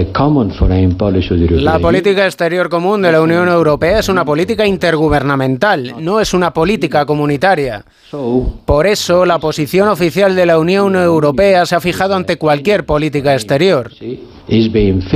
Repito que las directrices en decisiones de alto nivel las toman el Consejo de la Unión Europea, presidido por el presidente Michel, y los ministros del Consejo de Asuntos Exteriores, presidido por mí. Las ONGs hacen llamamientos para evitar el enfrentamiento armado y la violencia. UNICEF avisa de una situación catastrófica para los niños de Gaza en medio de la falta de suministros. Cada hora el número de niños que están muriendo en Gaza sigue aumentando. Los hospitales están completamente abarrotados para tratarles. UNICEF hace un llamamiento al cese inmediato del fuego. Hay 1,1 millones de personas, casi la mitad niños, a los que han exigido que abandonen la zona, pero no tienen un lugar seguro al que ir. Las organizaciones humanitarias deben tener acceso a los niños en Gaza, deben poder atender a las familias en Gaza con suministros de básicos de supervivencia. Deportes David Camps. La selección española de fútbol entrena esta tarde en Oslo, última sesión para preparar el encuentro de mañana ante Noruega en el que España podría conseguir la clasificación para la Eurocopa de Alemania. Una victoria le daría el billete a la cita continental y se uniría así a Portugal, Francia y Bélgica. Los compromisos internacionales llevan a una pausa en la liga en primera división, no así en segunda. La undécima jornada tiene hoy cuatro partidos, Mirandés, Tenerife, Cartagena, Racing de Santander, Sporting Zaragoza y Español Valladolid. Finalizado Oviedo 3, Albacete 0. Y además el piloto español Jorge Martín ha ganado la carrera sprint del Gran Premio de Indonesia de MotoGP y se convierte en el nuevo líder del Mundial. Y en la quinta jornada de la Liga Endesa de Baloncesto, cuatro partidos esta tarde, Unicaja Juventud, en el que será el partido 1500 de la Peña en la Liga Española, Girona Tenerife, Andorra Obradoiro y Bilbao Granada. Terminamos el repaso de toda la actualidad de la jornada a partir de las 2 de la tarde, la una en Canarias, en una nueva edición de Noticias Fin de Semana con Juan Diego Guerrero y en nuestra página web ondacero.es. Continúan con gente viajera y con Carlas Lamelo. Este sábado hay liga en Radio Estadio. Los equipos de segunda viajan en primera, con la última hora de la selección española antes del decisivo partido contra Noruega. Miramos a la división de plata con equipos clásicos de nuestro fútbol y partidos con sabor de primera. Español Valladolid y Sporting Zaragoza. Además, el líder, el Tenerife, visita al Mirandés y el colista, el Cartagena, recibe al Racing de Santander. Este sábado desde las 4 de la tarde vive el deporte en Radio Estadio con Edu García. Te mereces esta radio. Onda Cero, tu radio.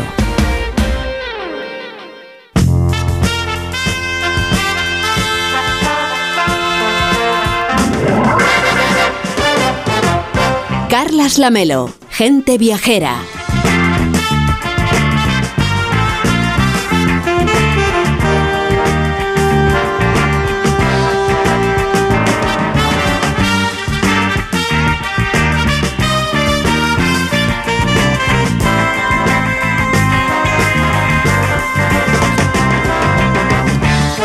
6, las 12 y 6 en Canarias. Hoy Gente Viajera se emite en directo desde el Spy 1522, dedicado a la figura de Ignacio de Loyola, para recordar el viaje que realizó a esta ciudad, a Manresa, y que supuso un cambio vital y espiritual. Manresa es un cruce de caminos, está el camino ignaciano, el de Santiago, el de Lavado Oliva, además del imponente gótico manresano de la Basílica de Santa María de la Seu. Estamos aquí con el patrocinio de la Generalitat de Cataluña y ustedes nos escuchan gracias a José Luis Pérez, que está con nosotros aquí en Manresa, y a Nacho Arias y a David Fernández, que están en los estudios centrales de Madrid, hoy contándoles que Manresa está delimitado por dos grandes zonas. La parte antigua, donde se concentra el comercio de la ciudad, y el gran bulevar central de la parte moderna, donde se concentran ahí los focos de diversión, el ocio, donde se encuentran los manresanos por estas calles. Ha querido Víctor Herranz entender cómo es la vida de la conocida como la capital interior de Cataluña.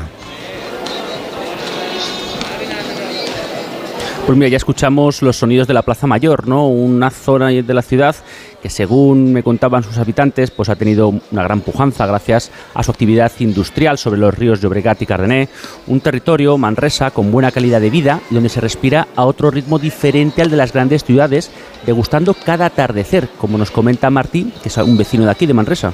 La vida aquí en Manresa es muy tranquila, es muy tranquila. No dejamos de ser un pueblo, un pueblo grande. No, yo no diría que somos una ciudad, sino más bien un pueblo grande. Y llevamos un ritmo pues tranquilo. Pues aquí puedes encontrar de todo. Gracias a Dios encuentras un poquito de todo, ah, desde comida local catalana en muchísimos sitios, ya sea el típico pantomacas, las bravas, a todo tipo de tapas.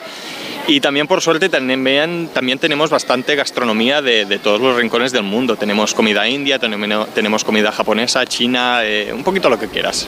Y luego un rincón también muy, muy curioso y muy bonito, desde el que se tienen unas vistas muy bonitas de la ciudad, es la Torre de Santa Catarina, que ahora últimamente están encontrando um, yacimientos arqueológicos de, bueno, de un convento muy antiguo y tal. Y aparte que hay un, skyline de Manresa que al atardecer es muy chulo también un gusto por la buena vida, por la gastronomía que tiene su base en la calidad de los productos que compran y venden en sus mercados y negocios, tanto de esta comarca como de otros destinos, como nos explica María Carmen Castaño Merina, que es una vecina de Manresa con sangre de Baza, que regenta junto a sus hermanas un negocio familiar llamado La Dama de Baza desde 1970. Destacado, bueno, aunque no es zona de, bacalao, es el bacalao, el, el, plato típico de Manresa, la esquecha de bacalao que se hace en crudo y se hace con, con pimiento y con cebolla y con olivas negras. Pero embutido, nosotros traemos embutido, pero de todas partes de España. De Salamanca, traemos también de, de Granada, de Almería. Mi padre, a ver, fue de los primeros que trajo morcilla de cebolla aquí en Manresa, originaria de, de Baza de Granada. Bueno, ¿y cuál fue mi sorpresa cuando su hermana Rosa María Castaño Medina me cuenta que vienen de Granada, que su bar es conocido como la Casa dels Pernils o la Casa de los Jamones, frente al Aseo de Manresa, y que su tío Lamelo fue uno de los descubridores de la Dama de Baza de donde viene la familia? Claro, este señor venía de Sabadell. Bueno, la dama de Baza fue descubierta y lo llevarán a Madrid. En Baza hay, en el Museo de Baza hay una réplica. Y bueno, yo lo que se demitió que contó que bueno, que este hombre ya no volvió a ir más, no sé si es que le pagaron bien o no sé qué. No sé si fue más a los alrededores, a Orce o a Guadix. Y lo que era curioso es que esta señora tenía, la dama, eh, el puño cerrado y tenía como si fuera un pajarito así. Y al lado, si no mal recuerdo, a lo mejor estoy equivocada, no lo sé, en el trono había como una tapa que se abría y había como huesecitos de, de ave. Y en el descubrimiento, en las fotografías que ya se ven, hay unas ánforas y eso, y según mi tío decía que había dinero, monedas, o si eran de oro, de plata, pero bueno, yo era muy cría, yo no me recuerdo de muchas cosas. Eh, mis padres son de allí y yo soy nacida en Manresa. Bueno, y también nos hizo una invitación para disfrutar de la fiesta del Cascamorras en Baza, una fiesta en la que tienen que básicamente robar a una virgen. Así que ya tenemos propuesta en marcha, ahí lo dejo, Bueno, la en cualquier momento nos vamos a Baza, claro que sí, que nos iba a decir a nosotros que vamos a encontrar a uno de los descendientes de uno de los descubridores de, de este, de- de este encuentro arqueológico que fue tan importante. Y hablamos del bacalao, yo sé que lo ha estado probando Irene González en sus diferentes versiones, brandada, escachada, el bacalao a la manresana. O sea que, bueno, es lo que ocurre con las tierras de interior. La mejor manera de comer pescado hace tiempo, o la única probablemente, era, era desalado, ¿no? Sí, y además, aparte del bacalao, vamos a descubrir mm, pues una gastronomía que yo creo que lo da la tierra, ¿no? Tiene magia, tiene potencia, tiene frescura, es bueno, es un mm, es la son ingredientes claves en, en la dieta mediterránea. Eh, que desde el año 2010 es Patrimonio Intangible Cultural de la Humanidad por la UNESCO. Así que que los oyentes se vayan preparando, que, que los vamos a sorprender. Ahora viene Irene a contarnos la gastronomía. Pero antes, eh, atención a los amantes de la aventura, porque si la libertad es tu estilo de vida, del 7 al 15 de octubre, es decir, durante este fin de semana, también tienes una cita en Barcelona. Vuelve el Salón Internacional del Caravaning. Porque viajar así lo cambia todo. Descubre la libertad en el Salón del Caravaning en Fira de Barcelona. Del 7 al 15 de octubre habrá food trucks, música, charlas inspiradoras y diversión para los mini aventureros de la casa. Adquiere ya tus entradas en saloncaravaning.com y vive y decide tu próxima aventura.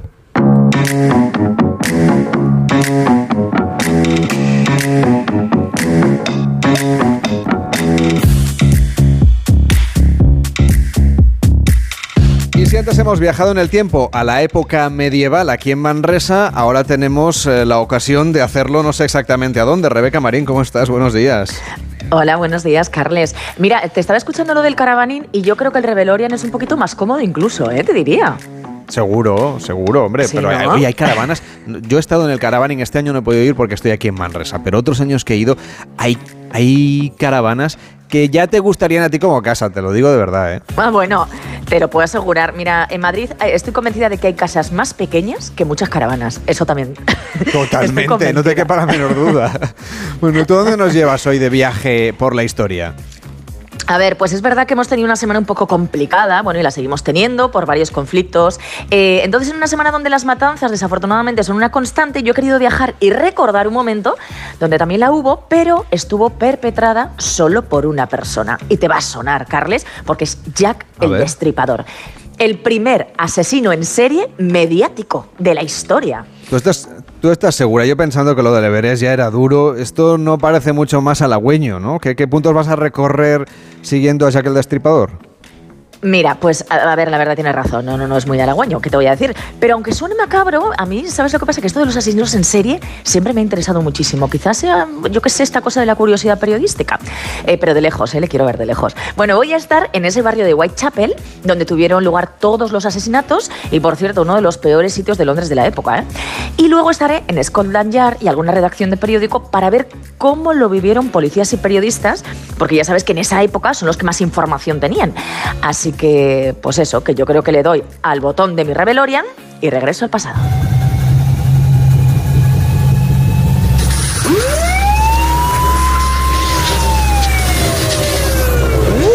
Eh, eh, a ver, eh, Carles, como puedes escuchar, bueno, bueno, qué locura. las calles de Londres son en hervidero continuo. Estoy en el otoño de 1888 y, bueno, a ver, es un hervidero, pero te digo de, los malos, ¿eh? Vamos, que esto no es pica... Oh, menuda movida hay aquí al lado. Me, voy a alejar un poco. Mira, esto no es Piccadilly Circus ni Buckingham. Esto es el este de Londres, el barrio de Whitechapel, que como te decía es la peor zona de la época. Mira, esto está... ¡Uh! Madre mía, o sea, bueno, aquí hay un follón. Eh, ay, Dios mío, voy a intentar no pisar los cristales. Mira, un borracho acaba de liar la parda, se le acaba de estallar una botella en el suelo. Las calles están sucísimas, bueno, llenas de prostitución. Te digo que en esta época, Carles, se calcula que hay 62 burdeles y 1.200 prostitutas hacinadas en este barrio, ¿eh? eh bueno, la... madre, mía, mira, me están tosiendo la cara, pobres, la verdad, pero es que te digo, aquí se respira mi Qué alegría, qué alegría, Rebeca. sí, ahora que hemos pasado la pandemia, no, por Dios santo, no. Eh, pero es que es verdad que, es, es mísero todo el ambiente, ¿no? Y por cierto, no sabes lo mal que huele. El Támesis está aquí cerca y hay un hedor insoportable. Pero claro, Carles, todo esto al mismo tiempo que Inglaterra es el gran imperio mundial y la aristocracia británica la más selecta. Pero claro, digamos que eso es en la otra parte de Londres, que, que a esta zona pues lo vieron un poquito. Mira, ¿sabes qué? Que me voy, mira, estoy entrando ahora mismo en uno de los prostíbulos, que hay una música preciosa, pero te diría que lo único precioso en este sitio es, es la música. No sabes qué percal hay aquí, ¿eh? Mira, me dicen las prostitutas, claro, que están muertas de miedo. Es que por lo visto ya han asesinado a varias. Y no se atreven a ir solas por la calle, pero claro, ¿y qué hacen? Si es que si no, no pueden comer. Eh, mira, me voy a acercar a este señor, iba a decir que es uno de los clientes, clientes entre comillas, claro Está bebiendo un whisky y está leyendo el periódico a ver si consigo ver. Mira, el titular, letras gigantes, pone Jack el Destripador ataca de nuevo. Jack the Ripper again. Por cierto, eh, la prensa le ha llamado así porque una de las cartas que ha enviado eh, firma como Jack el Destripador. Pero a ver, eh, Carles, también te digo que ha enviado un montón de cartas, tanto a medios de comunicación como a la policía, y realmente no saben pues, si son de verdad o no. Uy, mira, mira, Carles, creo que me voy a subir a este coche de Scotland Yard para que me cuenten en qué punto está la investigación y salga un poquito de este meollo, ¿te parece? Yo creo que estarás mejor con la policía, es verdad, ¿eh? Casi sal de este barrio así un poco rarito y cambia un poquito de ambiente. Eh, bueno, mira, eh, yo, yo, que pensaba, ¿no? Que, que, me venía a un sitio más tranquilo. Bueno, los teléfonos no paran de sonar, esto es una locura. Y es que me dicen algunos de los agentes que cada día llaman cientos de personas diciendo que han visto al asesino. Claro, si es que es lo más famoso que está pasando ahora en Inglaterra. Bueno, y a nivel mundial, te diría, ¿eh? A ver, eh, aunque parezca mentira, no es el asesino más sangriento, pero claro, sí el más cruel. Eh, mira, te voy a contar, siempre tiene el mismo modus operandi. Uy, espera, espera, espera, espera. Espera, que ahora mismo hay un revuelo aquí en la puerta. A ver, a ver si logro ver. Ah, es que mira, acaban de meter a un hombre en la sala de interrogatorios. Claro, imagínate la cantidad de sospechosos que pasan por aquí cada día. Oye, eh, Carles, ¿y se resulta que es este? ¿Y yo lo voy a ver en persona? Mira, se me ponen los pelos de punta, ¿eh? eh a, ver, igual cojo yo el teléfono y respondo. Que no, no, que no, me dicen que no, claro. Bueno, como te decía, su modus operandi, ¿vale? Es el mismo siempre. Corta la garganta de las víctimas con un cuchillo les abre el estómago y perdona que sea tan específica, pero, pero también te digo que es que los policías no se andan con eufemismos, ¿no? Y, y siempre lo hace tras el cierre de los bares, es decir, de madrugada, en la misma zona, y a víctimas de clase baja. Por cierto, todas mujeres y normalmente prostitutas. Mira, han muerto ya siete, pero en esta época se cometieron 11 crímenes, aunque con los estudios posteriores se dice que atribuidos a Jack el Destripador solo fueron cinco. Eh, bueno, solo por decir algo, ¿no? Ay, mira, mira, mira, mira. Acaba de salir ahora la edición del periódico Oye, pues cómprame uno que, lo quiero de recuerdo, tráemelo. Claro, sí, sí, sí, sí, sí. Es el típico niño con la gorrita diciendo extra, extra. Qué maravilla, ¿ves? Estas cosas me encantan, este rollo periodistas que, te voy a contar. Bueno, pues mira, estoy entrando ahora mismo en la redacción del periódico de Star, el que ha sacado todas las primicias. Y, y, a ver, yo te digo que aquí la cosa tampoco es muy distinta, ¿eh? Bueno, mira, estás escuchando los teléfonos, ¿no? imagínate lo que supone para los periodistas de la época. Y mira, me estoy metiendo ahora mismo en una reunión Uy, están en una, reunión acalorada, ¿eh? Porque están discutiendo para publicar la última noticia y te voy a contar la exclusiva, Carles. Mira, anoche mismo murió otra mujer, Annie Chapman, y alguien la vio con un hombre de piel morena y mediana estatura que llevaba una capa oscura y una gorra a las cinco y media de la madrugada. Vale, pues Annie, Carles, murió a las seis, es decir, que este tipo podría ser Jack el Destripador y esta mujer podría ser la única testigo que le ha visto vivito y coleando. Flipa.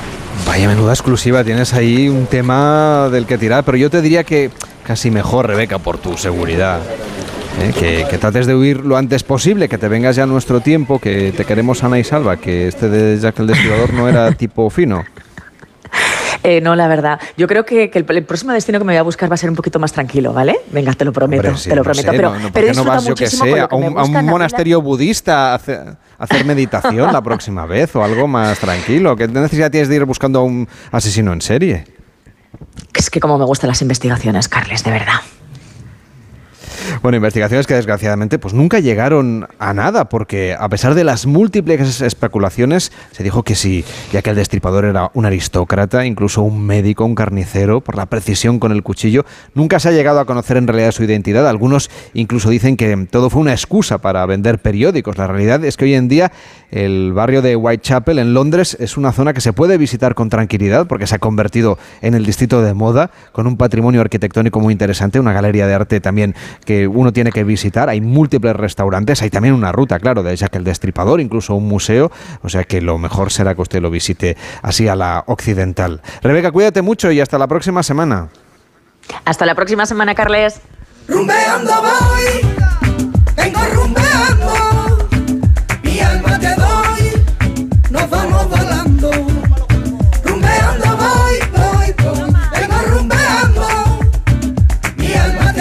lanzar una idea, una propuesta de viajes. Nos vamos a subir a un avión.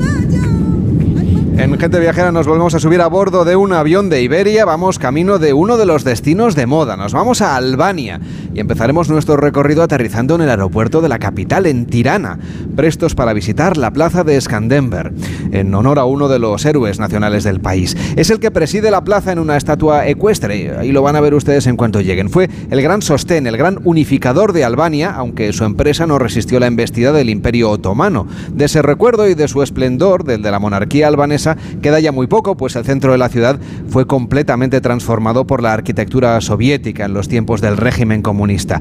Este es el epicentro también de la vida cultural de la ciudad, el lugar por el que todo pasa y por donde todos pasan. Incluso en la época de dominación de la URSS, cuando la ciudad no gozaba del esplendor actual, la ópera y el edificio que alberga la Galería Nacional servían de lugar de reunión para la élite política que vivía, ustedes ya lo saben, encapsulada y separada del resto de la población. Mientras la caída de la dictadura dura en 1991, la ciudad empezó a despertar y ahora estamos ante una de las urbes más vibrantes de Europa y también de las menos conocidas. El barrio de Boku es una viva imagen de la modernidad, alejando todos los arquetipos de la arquitectura constructivista y está dominado ya por la austeridad y por el ensamblaje industrial. Ahora luce como una zona sofisticada, llena de cafés y de edificios singulares.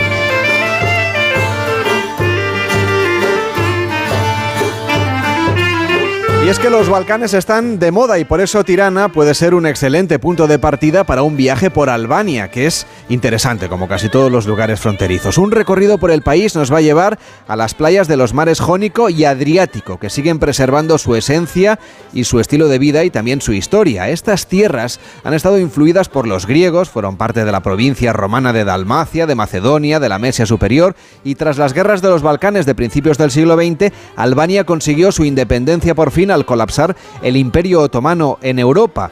Vivió su desarrollo y su independencia poco tiempo, hasta la invasión de las tropas italianas. Poco después, en 1939, se convirtió en un protectorado nazi primero y luego en un territorio de la URSS después de la Segunda Guerra Mundial. Unas relaciones con la élite rusa que siempre fueron complicadas, como denota la crisis diplomática conocida como la ruptura albano-soviética.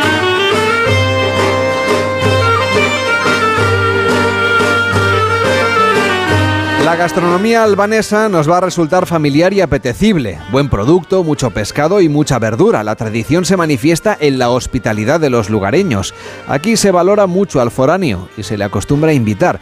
De hecho, sus habitantes se jugaron la vida ocultando a la comunidad judía durante la invasión fascista. En sus mesas no faltan los pepinillos, los quesos de montaña y la buena carne. También la granada, los higos, el membrillo y el kaki que llenan de color las cocinas albanesas que se endulzan al mismo tiempo con su famosa miel dorada.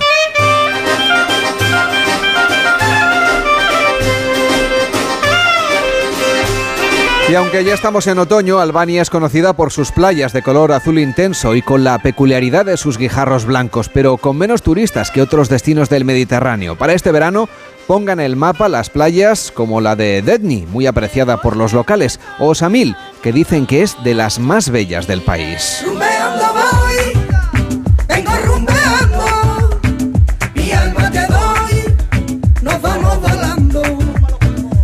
Es que volar a Tirana es más fácil que nunca gracias a Iberia. A partir del 28 de marzo, la aerolínea empezará a volar tres frecuencias semanales entre Madrid y la capital de Albania, con conexiones todos los martes, jueves y domingos. Además, Iberia ofrece cómodas conexiones para viajar desde otras ciudades españolas. En total, Iberia ofrece para la próxima temporada de verano más de 32.000 plazas entre Madrid y Tirana.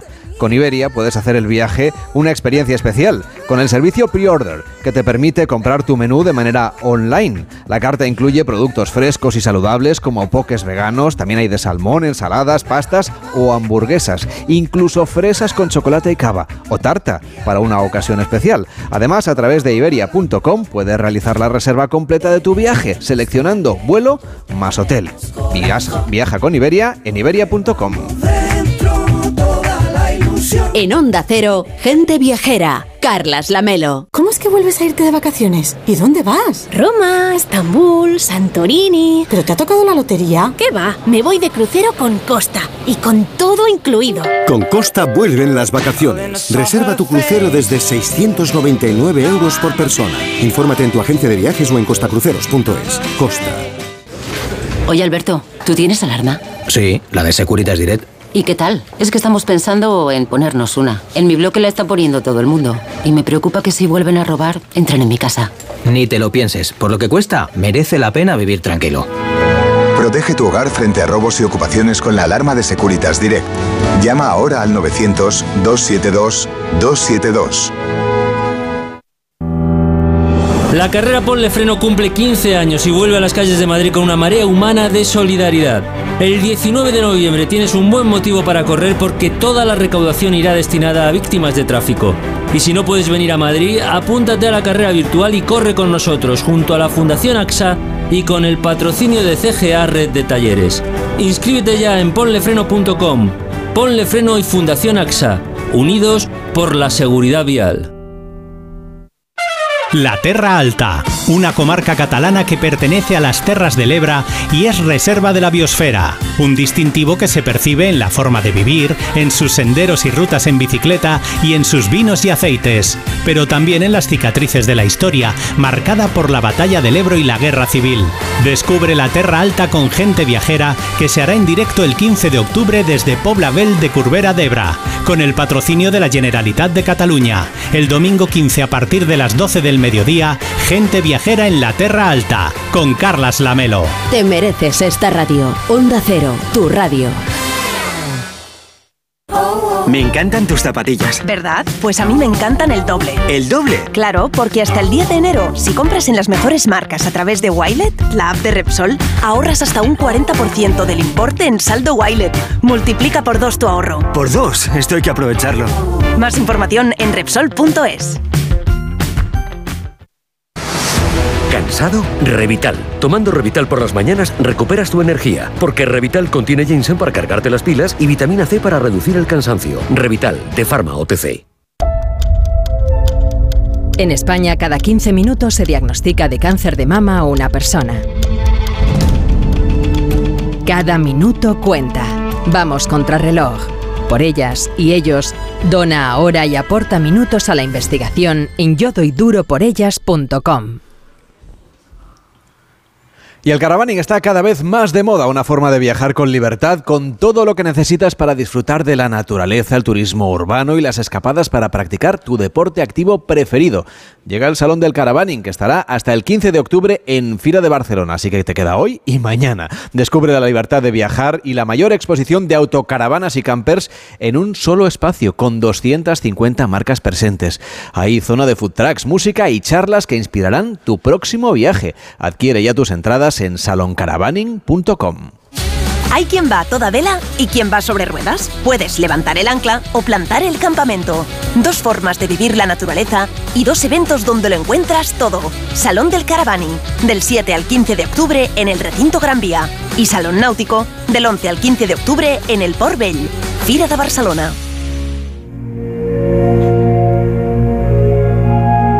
En Onda Cero, gente viajera. Carlas Lamelo.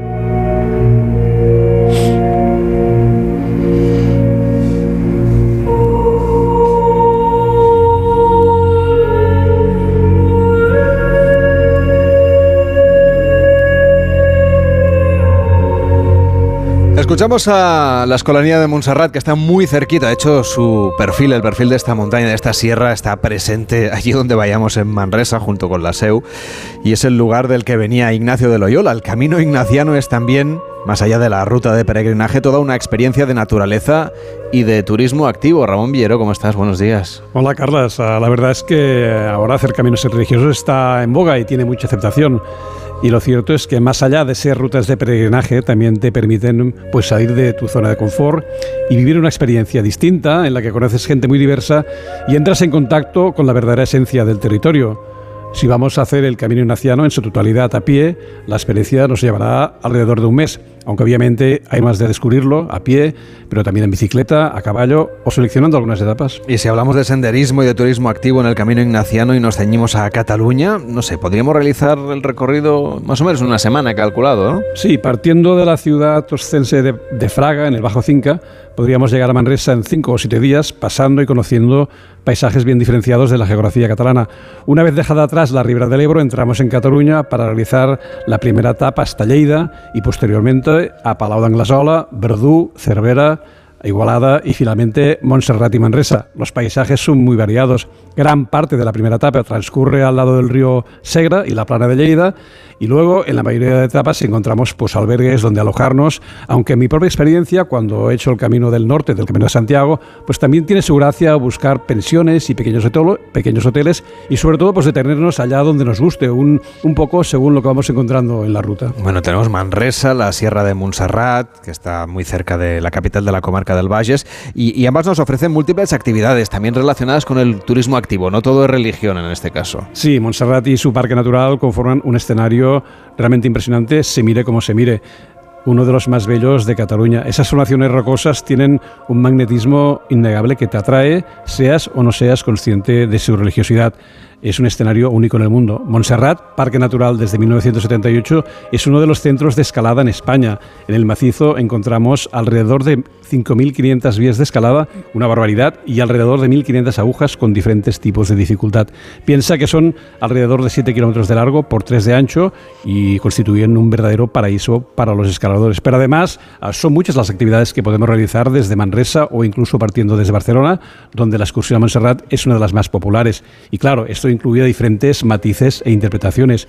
Una vez más, podemos enfocarlo desde el punto de vista religioso, con la visita a la vida de Montserrat y todo lo que conlleva con, a nivel de retiros y ejercicios espirituales.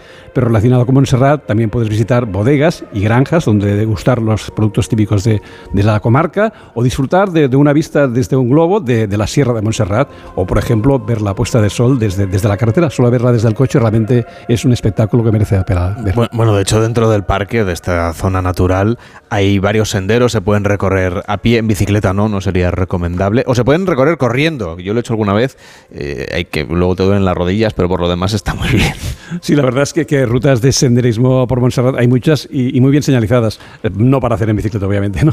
pero seguramente una de las más conocidas es la que nos lleva a la Roca Foradada en un par de horas o ya algo más larga pero altamente aconsejable la ruta de las ermitas, que son 15 kilómetros con abundante desnivel y algunos de los paisajes más bellos del parque. En el sentido contrario, uh, y uno de los senderos más cortitos, nos conduce a la Creu de San Miquel, un paseo corto desde la abadía, sin ningún tipo de dificultad, que mucha gente va a ver para, para, para ver la salida del sol desde, desde, desde la Creu de San Miquel. Otras posibilidades, uno de los caminos más comunes, es el que sube desde al monasterio, desde Collbató. Cuenta con un desnivel de mil metros y es utilizada por la gente que no quiere subir con el tren, cremallera o en coche. Y es también el camino utilizado para la gente que ha hecho alguna promesa a la Virgen y suben a pie hasta, hasta la hasta Montserrat. ¿no? Y finalmente, aunque hay muchas más, una de las más frecuentadas es la ruta circular del monasterio de San Jerónimo, que nos lleva al punto más alto de Montserrat, que tiene 1.236 metros de altitud. Y unas vistas espectaculares, ¿eh? Tanto Sí. si hay niebla como si no hay niebla. No, hay que ir algún, algún día hay que ir a Montserrat y verlo porque merece la pena. Bueno, pues lo tenemos de camino. ¿eh? De- bueno, no, de camino donde vamos mañana, no. Bueno, eh, cerca de, de donde estamos también tenemos la posibilidad de descubrir paisajes naturales que enmarcan esta ciudad de Manresa en la que estamos haciendo hoy gente viajera en directo. Sí, la llamada Anella Verde de Manresa o Anella Verde nos lleva a conocer la naturaleza alrededor de la ciudad. Uno de los itinerarios más conocidos es el de la Riera de Rajadella, que desde Manresa nos conduce al cauce del, río Cardoné. Pero hay muchos más, de hecho son nueve itinerarios de distintas variaciones. Otro recorrido por la Anella Verda es el que nos lleva a Collbaix, que con una altitud de 544 metros es el punto más alto de Manresa, del municipio de Manresa, y una magnífica atalaya para ver al Pla de Bages y Montserrat al fondo. Y también me merece una mención especial pues el Mont Saint Benet, donde hemos dormido, un lugar precioso para descubrir el monasterio y sus jardines, para hacer footing, o por desde aquí seguir el, el- el curso del Meandro del Llobregat y llegar hasta Manresa, una, una excursión bien bonita. El último tramo del camino, el que recorrió San Ignacio hasta llegar a Manresa, es uno de los que más se pueden disfrutar también a nivel paisajístico. El entorno natural por el que caminan los peregrinos y, y les acerca hasta estas imponentes montañas de Montserrat, Alejandra. Sí, los viajeros que lleguen a esta última etapa se van a encontrar con estos paisajes naturales y con los pueblos que recorrió San Ignacio, incluso con elementos patrimoniales, históricos, que nos llevan siglos atrás y nos permiten saber cómo era la vida entonces. Pueblos que en su momento, hace 500 años, recibieron a San Ignacio y en los que llegó a convivir y establecer relación con sus gentes, de los que recibió una gran influencia para continuar su camino espiritual. Denis Frontera, ¿cómo está? Muy buenos días. Buen día. Hola, buen día, buenos días. Es divulgador e historiador. Usted conoce muy bien este último tramo del camino ignaciano. ¿Qué le diferencia del resto de etapas? Yo creo que lo que le diferencia básicamente es que une dos de los principales puntos de toda la ruta o de todo el camino. Uno es Montserrat, un elemento geológico singular y único, una abadía también de las más importantes, y, y luego la llegada al centro principal de espiritualidad de Ignacio, donde él sufre el gran cambio, ¿no? la gran transformación, que es la ciudad de Manresa. Y por el camino, ¿qué, qué elementos históricos, patrimoniales podemos encontrar en este, en este último tramo? En este último tramo hay muchos elementos patrimoniales de- donde Ignacio pasó como un, par de abadías, como son Santa Cecilia de Montserrat, que es la más antigua, también ah, Santa María de Montserrat, también ah, an- antiguos molinos que aún se encuentran en pie y aún podrían funcionar ah, 500 años después, ah, muchos, ah, muchos lo que podríamos decir masos o, ma- o masías o, o casas de, campesinos y también prioratos, como el antiguo priorato de, de San Cristófol, que luego fue la, la capilla de Santa Catarina, etcétera, etcétera. Y también muchos personajes coetáneos de los cuales hemos tenido conocimiento e, y información. Es importante también conocer la influencia que tuvieron las personas que se cruzaron en el camino de San Ignacio Exactamente. mientras lo hacía, ¿no? Usted ha hecho una investigación al respecto. Sí, últimamente hemos hecho una investigación al respecto y sí que hemos podido conocer ah, que hubo muchos personajes coetáneos y contemporáneos a, Íñigo López de Recalde, ¿no? Eh, que, fue conocido como San Ignacio, y que fueron coetáneos, contemporáneos, y que seguramente pues, los conoció en ese camino, en esa última etapa de, de Montserrat a Manresa. Sí.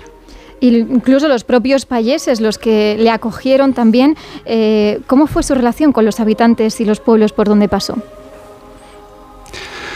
Claro, digamos que en su, en su peregrinaje ah, y en su ejercicio de transformación ah, de- dejó atrás, Ignacio dejó atrás, o Íñigo dejó atrás su, su vida de caballero, de gentilhombre y quiso andar por un camino de, de humildad y lo aproximó mucho pues, a, a los campesinos, a, a los payeses, a los, a los molineros, porque pasó por, por algunos molinos también, y, es, y eso hizo que, que lo acogieran en, en sus casas y, y de aquí también donde creció un, un- un imaginario popular ¿no? hasta, hasta día de hoy.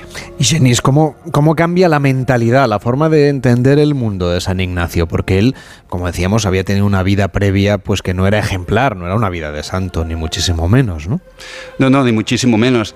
Él, ah, gran parte de su trayectoria hasta, su transformación fue de, un, guerrero, de un soldado y, férreo. Luego, a partir de la, batalla de Pamplona, del accidente que sufre y, eh, y de, y de que se plantea cómo va a ser su vida a partir de entonces, también pues, pues llega, lle- lle- llega a, a pedir a Dios, ¿no? digamos, ah, qué, qué camino debe, debe, debe hacer, ¿no? De- de- hasta dónde debe evolucionar. Y es en esta última etapa de Montserrat a Manresa y sobre todo en su estancia en Manresa donde recibe, según él, e- esa respuesta.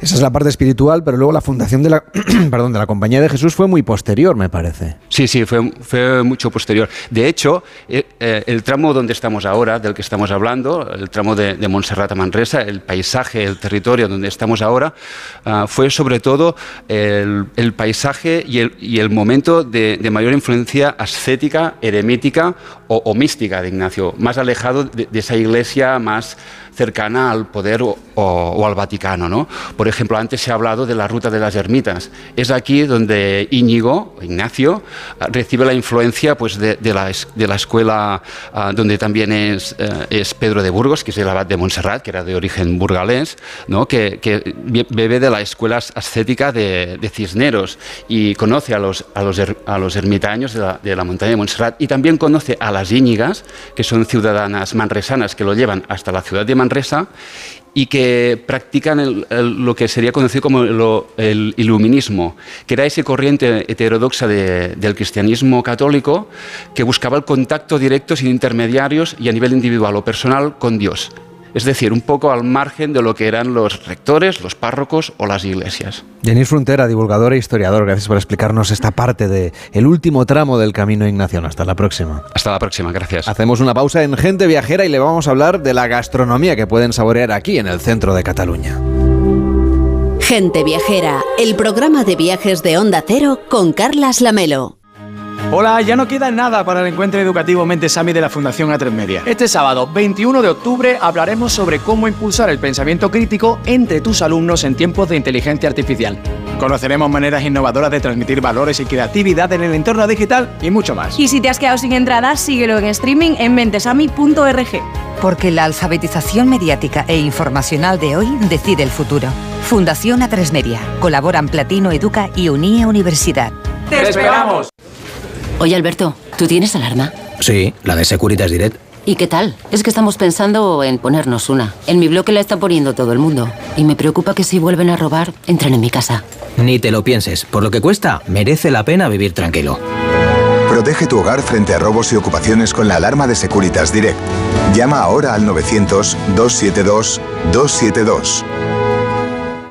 ¿Cómo es que vuelves a irte de vacaciones? ¿Y dónde vas? Roma, Estambul, Santorini. ¿Pero te ha tocado la lotería? ¿Qué va? Me voy de crucero con Costa y con todo incluido. Con Costa vuelven las vacaciones. Reserva tu crucero desde 699 euros por persona. Infórmate en tu agencia de viajes o en costacruceros.es. Costa.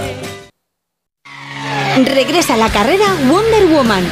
Participa y súmate a la carrera por la igualdad y la justicia.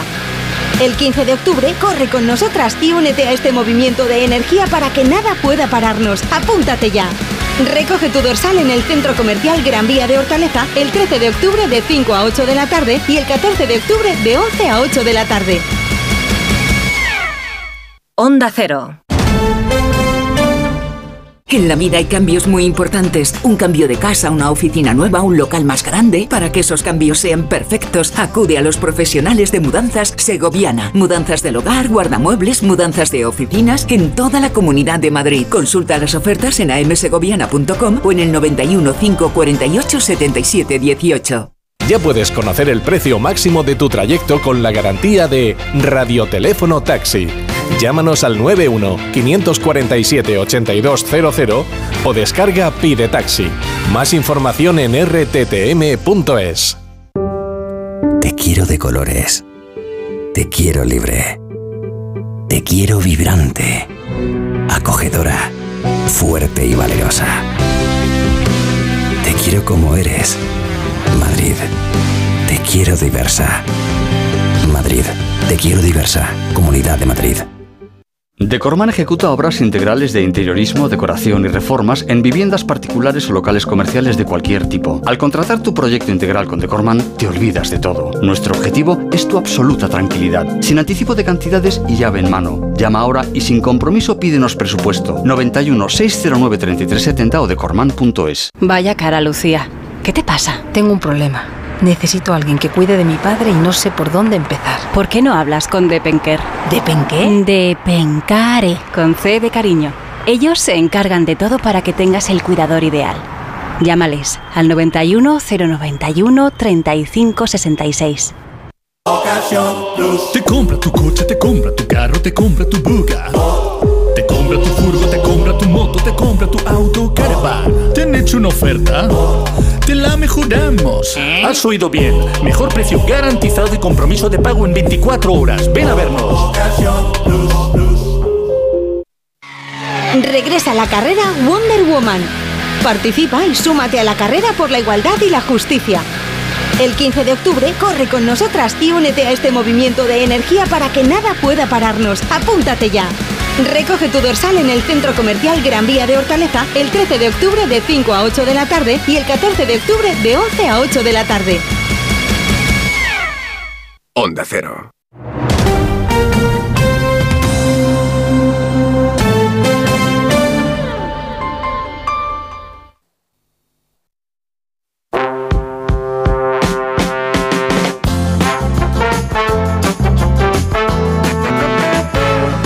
Gente Viajera, el programa de viajes de Onda Cero con Carlas Lamelo.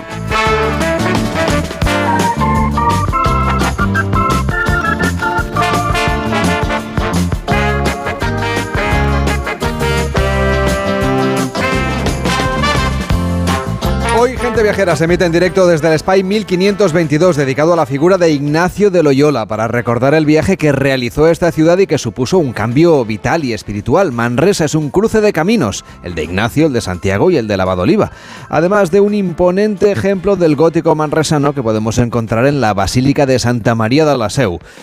Estamos aquí con el patrocinio de la Generalitat de Cataluña haciendo el programa en directo y si entra usted en onda 0.es barra gente viajera puede recorrer otras partes de nuestro país, por ejemplo viviendo el otoño gastronómico en Galicia o haciendo una escapada a París antes de que lleguen los Juegos Olímpicos o recorriendo los escenarios del vino de la Mancha o haciendo turismo de compra en Shanghai. Todo esto en onda 0.es barra gente viajera donde puede escuchar el programa en directo, a la carta o algunos de los reportajes del equipo de colaboradores de Gente Viajera. Ya sabe que además estamos disponibles siempre en la aplicación de Onda Cero, en onda0.es y en las principales plataformas de audio, donde además si usted quiere se puede suscribir como Irene González, que espero que esté suscrita al podcast de Gente Viajera. Hombre, por supuesto. Bueno, si no, no ¿Qué te damos- habías creído? Si no, no te damos de comer hoy.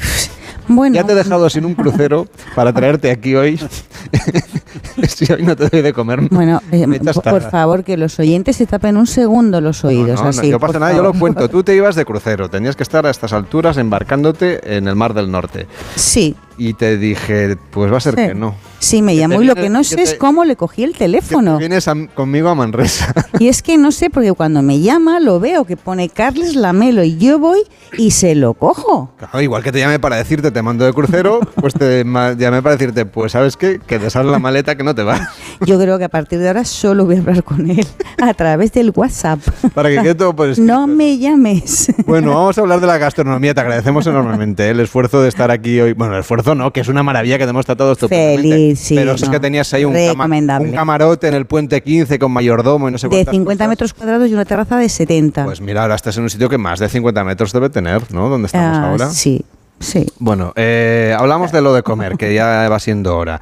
Eh, es uno de los elementos preferidos de la gente viajera, lo de la gastronomía, claro. Sí, nosotros es, es, una, es uno de los platos, es uno de los eh, espacios favoritos de, de este programa, ¿no? Y estamos en un sitio que es estupendo porque la cocina, vamos, para nosotros aquí en Cataluña es tan rica que, que por sí solo es un destino apetecible para venir, ¿no? La gastronomía solo por lo rica que es en determinados sitios hay que ir. Y Cataluña es uno de estos lugares donde la oferta culinaria es extraordinaria. Así que, bueno, es un gran aliciente para venir. No te digo más, Lamelo, que estamos en la región con mayor cantidad de estrellas Michelin en este 2023, porque aquí hay más de 50 establecimientos con alguna de estos preciados astros. Y creo que algunos de los factores que han hecho posible que la gastronomía catalana tenga un nivel de excelencia tan alto, bueno, pues ha sido por el liderazgo de sus famosos chefs, por la creatividad de sus recetas, la innovación y un poquito también por el fenómeno Ferran Adrià. Pero yo te voy a pedir que me hables de cocina tradicional, no de estrellas Michelin, que también está muy bien, ya lo has contado. Pero lo que me interesa es esa cocina de puchero, que yo creo que es lo que la gente viajera anda buscando también. Pues mira, esa es extraordinaria. Eh, es casera, es creativa, es variada y está elaborada a base de productos locales muy, muy frescos y de temporada. Y por supuesto de mucha calidad. Para mí es una especie de slow food, es una filosofía que parece que se ha inventado aquí. Y bueno, mm, algo muy importante y más hoy, tal y como está la cesta de la compra, es que en Cataluña es posible comer de maravilla y a unos precios muy ajustados.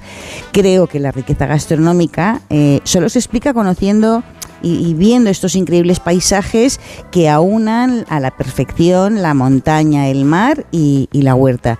Y encima es una gastronomía que ha ido evolucionando, aunque la filosofía siga siendo la misma que desde hace siglos. Si el producto es bueno, el plato estará bueno. Pues como son casi las dos ya, la una en Canarias, va siendo la hora de comer. Háblanos ya de la gastronomía catalana, que estamos aquí con ganas de probarla.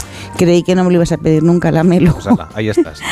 Pero no es tan fácil, ¿eh? porque hay mucho donde elegir por la variedad de ingredientes y de materias primas. Las ensaladas, los embutidos, los asados y los dulces son espectaculares. Y los suquets y los arroces son un paseo por las playas y, los roquedales de la costa, que los tenemos aquí al lado.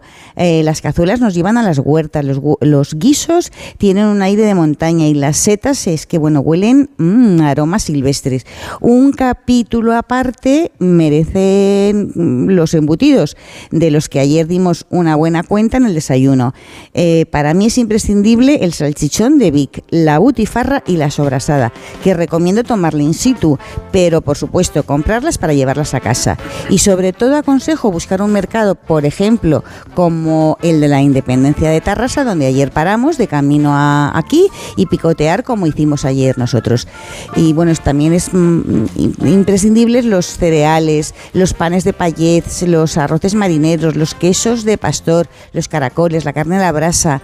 mm, Bueno, hasta la infinidad de variedades de judías y garbanzos, las hortalizas, las carnes de caza, los frutos de mar y los aceites de oliva. Y es que Cataluña la Melo está para Te voy comérsela. a pedir cuáles son tus platos preferidos para agasajarte ya que no te vas de crucero. Por favor, que los oyentes se tapen los oídos. Bueno, uno de los platos que no me perdería es la escalivada, que es un surtido de berenjena, pimiento, cebolla y tomate asados a la brasa y regados con un aceite de oliva virgen extra de la zona que, que son es, es magnífico. Otro es el empedrat, que es una ensalada de judías y bacalao. Y sin duda las albóndigas con sepia, que es un guiso muy rico de mar y montaña, que también, ah, bueno, además compartimos. No sé muy bien por qué lo compartí, con, bueno, lo compartiste tú conmigo. Ajá, no, no, no sé muy no soy- bien, no no, sé soy muy bien por, malo. por qué probé de tu tan- plato. No soy tan malo. No sé muy bien por qué me digné a probar de tu plato. Pues porque lo pedí porque lo querías probar tú. Ay, tienes que decirlo todo. Claro, hombre, aquí somos transparentes. Y por supuesto el fricando mm, con setas, eh, que es un plato de carne que, que cautiva a todo el que lo prueba, porque es de unos filetitos así muy finos de ternera que se cuecen suavemente en una salsa de setas y verduras y que se remata con una picada a base de ajo y almendra. Y uno de mis favoritos, que es que me chupo los dedos, son los mejillones al vapor del Delta del Ebro, que es mm, un gran centro productor de mejillones y ostras. Así que aconsejo visitar San Carles de la Rapita para ver las bateas y degustar los mejillones y ostras con vino o con cava. Y otro de mis placeres son las anchoas de la escala, donde he pasado pues algunos de los mejores veranos de mi vida, ¿no? Pues son, son deliciosas. Yo recomiendo comerlas in situ, eh, pero también llevárselas a casa para degustarlas una y mil veces cuando cada uno llegue a su destino. Y desde luego nadie puede dejar de saborear unas gambas de Palamos, que son impresionantes, que a mí me re que te chiflan. Y mira, ya que estamos en Manresa, que tomen nota los oyentes porque tienen que pedir el bacalao a la manresana, que también probamos ayer, que está de escándalo. Es una receta del manresano Ignasi Domenech, que está elaborada con magníficos lomos de bacalao, eh, elaborados con espinacas, con pasas y piñones, al que se le da un toque especial con una reducción eh, de vino dulce de moscatel. Y el resultado pues es muy gustoso, es muy ligero y muy rico, Y bueno, los calzots de Vals que aunque sean más conocidos, eh, son una delicia y comerlos todo un ritual. Pues vamos a brindar un poquito o vamos a tomarnos un buen vino de esta zona. Nos acompaña José María Claret, que es vicepresidente del Consejo Regulador de la DO de Pla de Bages. que está, ¿Qué tal está? Muy buenos días, buen día. Hola, buen día. ¿qué ¿Qué, tal? qué tal ha ido la vendimia este año? Bien, eh, hemos finalizado hace- muy poco, muy pocos días, y la verdad es que no- nos sorprende un poco ya ver el resultado de los vinos que, que están naciendo, que están recién acabados y que, bueno, que, tienen, que nos pintan muy bien. O sea, Ah, que, que es un- esta cosecha va a ir bien. Sí, es una cosecha que no ha sido muy productiva porque tenemos, hemos tenido un, un- un año difícil, pero vale, vale la pena decir que, que son vinos con una muy, muy buena concentración y un potencial aromático muy interesante. Seguramente es una DO menos conocida que otras variantes que tenemos en España. ¿Cómo definiría usted los vinos de la DO Pla de Bages? Eh, bueno, tradicionalmente es una zona con un potencial vitivinícola muy interesante. Es una zona interior con unos contrastes térmicos muy, muy buenos para eh, la elaboración de grandes vinos. Eh, el Pla de Bages es una zona pequeña.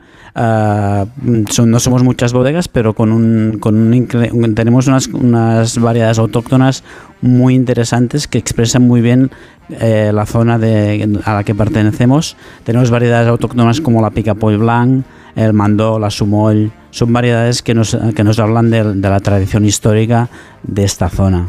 En este viaje que estamos haciendo con Irene González, yo sé que Irene es muy entusiasta del mundo de los arroces. Pues la sí. zona en la que estamos no sería tan habitual tomárselos, son más de bacalao, como decíamos. Mm. Pero háblanos de tus preferidos en Cataluña.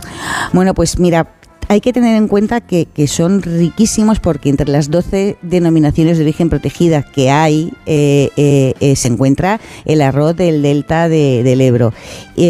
Que también recomiendo que los visitantes pues lo compren y se lo lleven a casita, ¿no? Este arroz puede llevar costilla, conejo, langostinos, marisco, vamos, los mejores ingredientes.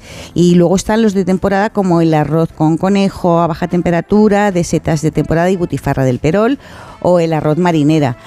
O, o el negro con chipirones, o el caldoso con bogavante, o el caldoso de cangrejo azul del delta. Bueno, es que no sé de qué, cuál elegir, ¿no? O sea, mm, Pídete un poquito no de cada uno. sí, vamos, sí, o el de- pues mira, hoy va a ser, ¿no? Pues venga, le voy a preguntar a Ana Nisala, que es representante del gremio de hostelería y turismo del Valles y propietario y chef del restaurante Más de Sala. ¿Qué tal está? Muy buenos días. Buenos días, Carlos. Porque ustedes, tra- ustedes trabajan mucho con los productores locales. De hecho, tienen una especie de reuniones ¿no? con los productores para trabajar conjuntamente, restaurantes y productores. Ah, sí, y hace tiempo que iniciamos unas, uno- unos encuentros para re- relacionarnos la restauración con los eh, productores y, y la cosa ha ido a más. Tanto a más que es reciente que hemos pedido a Slow Food Internacional crear un grupo aquí en, en la Cataluña Central de, Slow Food. Para unirse, digamos, a este movimiento un poco global ¿no? que hay sobre el mundo de, de, ir disfrutando de las cosas de kilómetro cero. Tiene unas cenas basadas en el producto que se pueden saborear. Puede venir aquí la gente viajera y probarlas. ¿Cómo son? Bueno, es, es todo producto de, de proximidad eh, no sé, Irene, por ejemplo, ha hablado de la escalivada. Mm, pues la escalivada, la, berenjena, ponerla de blanca, de, manresana. La, blanca. Es la que comimos ayer nosotros. Que es autóctona de, la zona. Deliciosa. Mm, es deliciosa. Eh, de hecho, hay un estudio, y hace tiempo que lo hizo, lo hizo la Fundación Alicia, que está en, en Mont Saint Benet, que, que lo comparaba con el foie vegetal, la berenjena blanca por su suavidad, su, su, bueno, su gusto, ¿no? Eh, y aquí en las cenas estas, pues lo que intentamos hacer, bueno, cenas y, y, comida. Lo, que ¿eh? convenga. Lo, que convenga y desayunos también. Eh, maridar, pues, pues todo lo que, lo, que tenemos en, en nuestro territorio, ¿no? Vinos, cervezas también se están poniendo de, moda, cerveza artesana y todo lo que es huerta, lo que son razas autóctonas de, de, cerdo, de tocino. Tenemos el Rao de Aviñó y el, y el de Palou, de aquí en la comarca, con todo el tema de embutidos, evidentemente. Eh, bueno, tenemos, eh, lo, habéis dicho antes, ¿eh?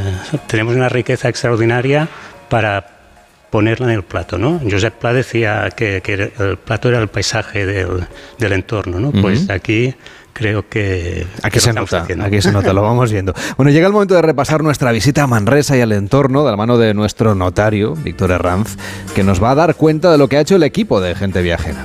Pues la verdad que ha sido una visita muy espiritual, por una parte, por nuestra visita a la cueva de San Ignacio de, Loyola, la SEO de Manresa, la calle del Valls o el monasterio de Mont Saint Benet, pero también muy gastronómica, como contaba Irene. Hemos comido bien, hemos disfrutado de los productos típicos, hemos degustado platos nuevos. A mí me ha encantado, pero es como os comía, es un plato de vendimia, mientras yo me comía unos huevos con chorizo y hemos bajado un kilito aquí y un kilito allá, pues en esa parte medieval de la ciudad, la parte modernista, el observatorio astronómico y esa noche de los planetas, por lo que podemos decir que ha sido una visita redonda. Pues ahora llega Noticias Fin de Semana, nos cuentan qué es lo que ocurre en el mundo y nosotros seguiremos viajando mañana. Nos vamos a ir 190 kilómetros al este de Cataluña hasta las Terras de l'Ebre, al Poble Vell de Corbera porque allí hay reserva de la biosfera y escenarios de la batalla del Ebro que mañana les vamos a contar en una nueva edición de Gente Viajera. Hasta mañana.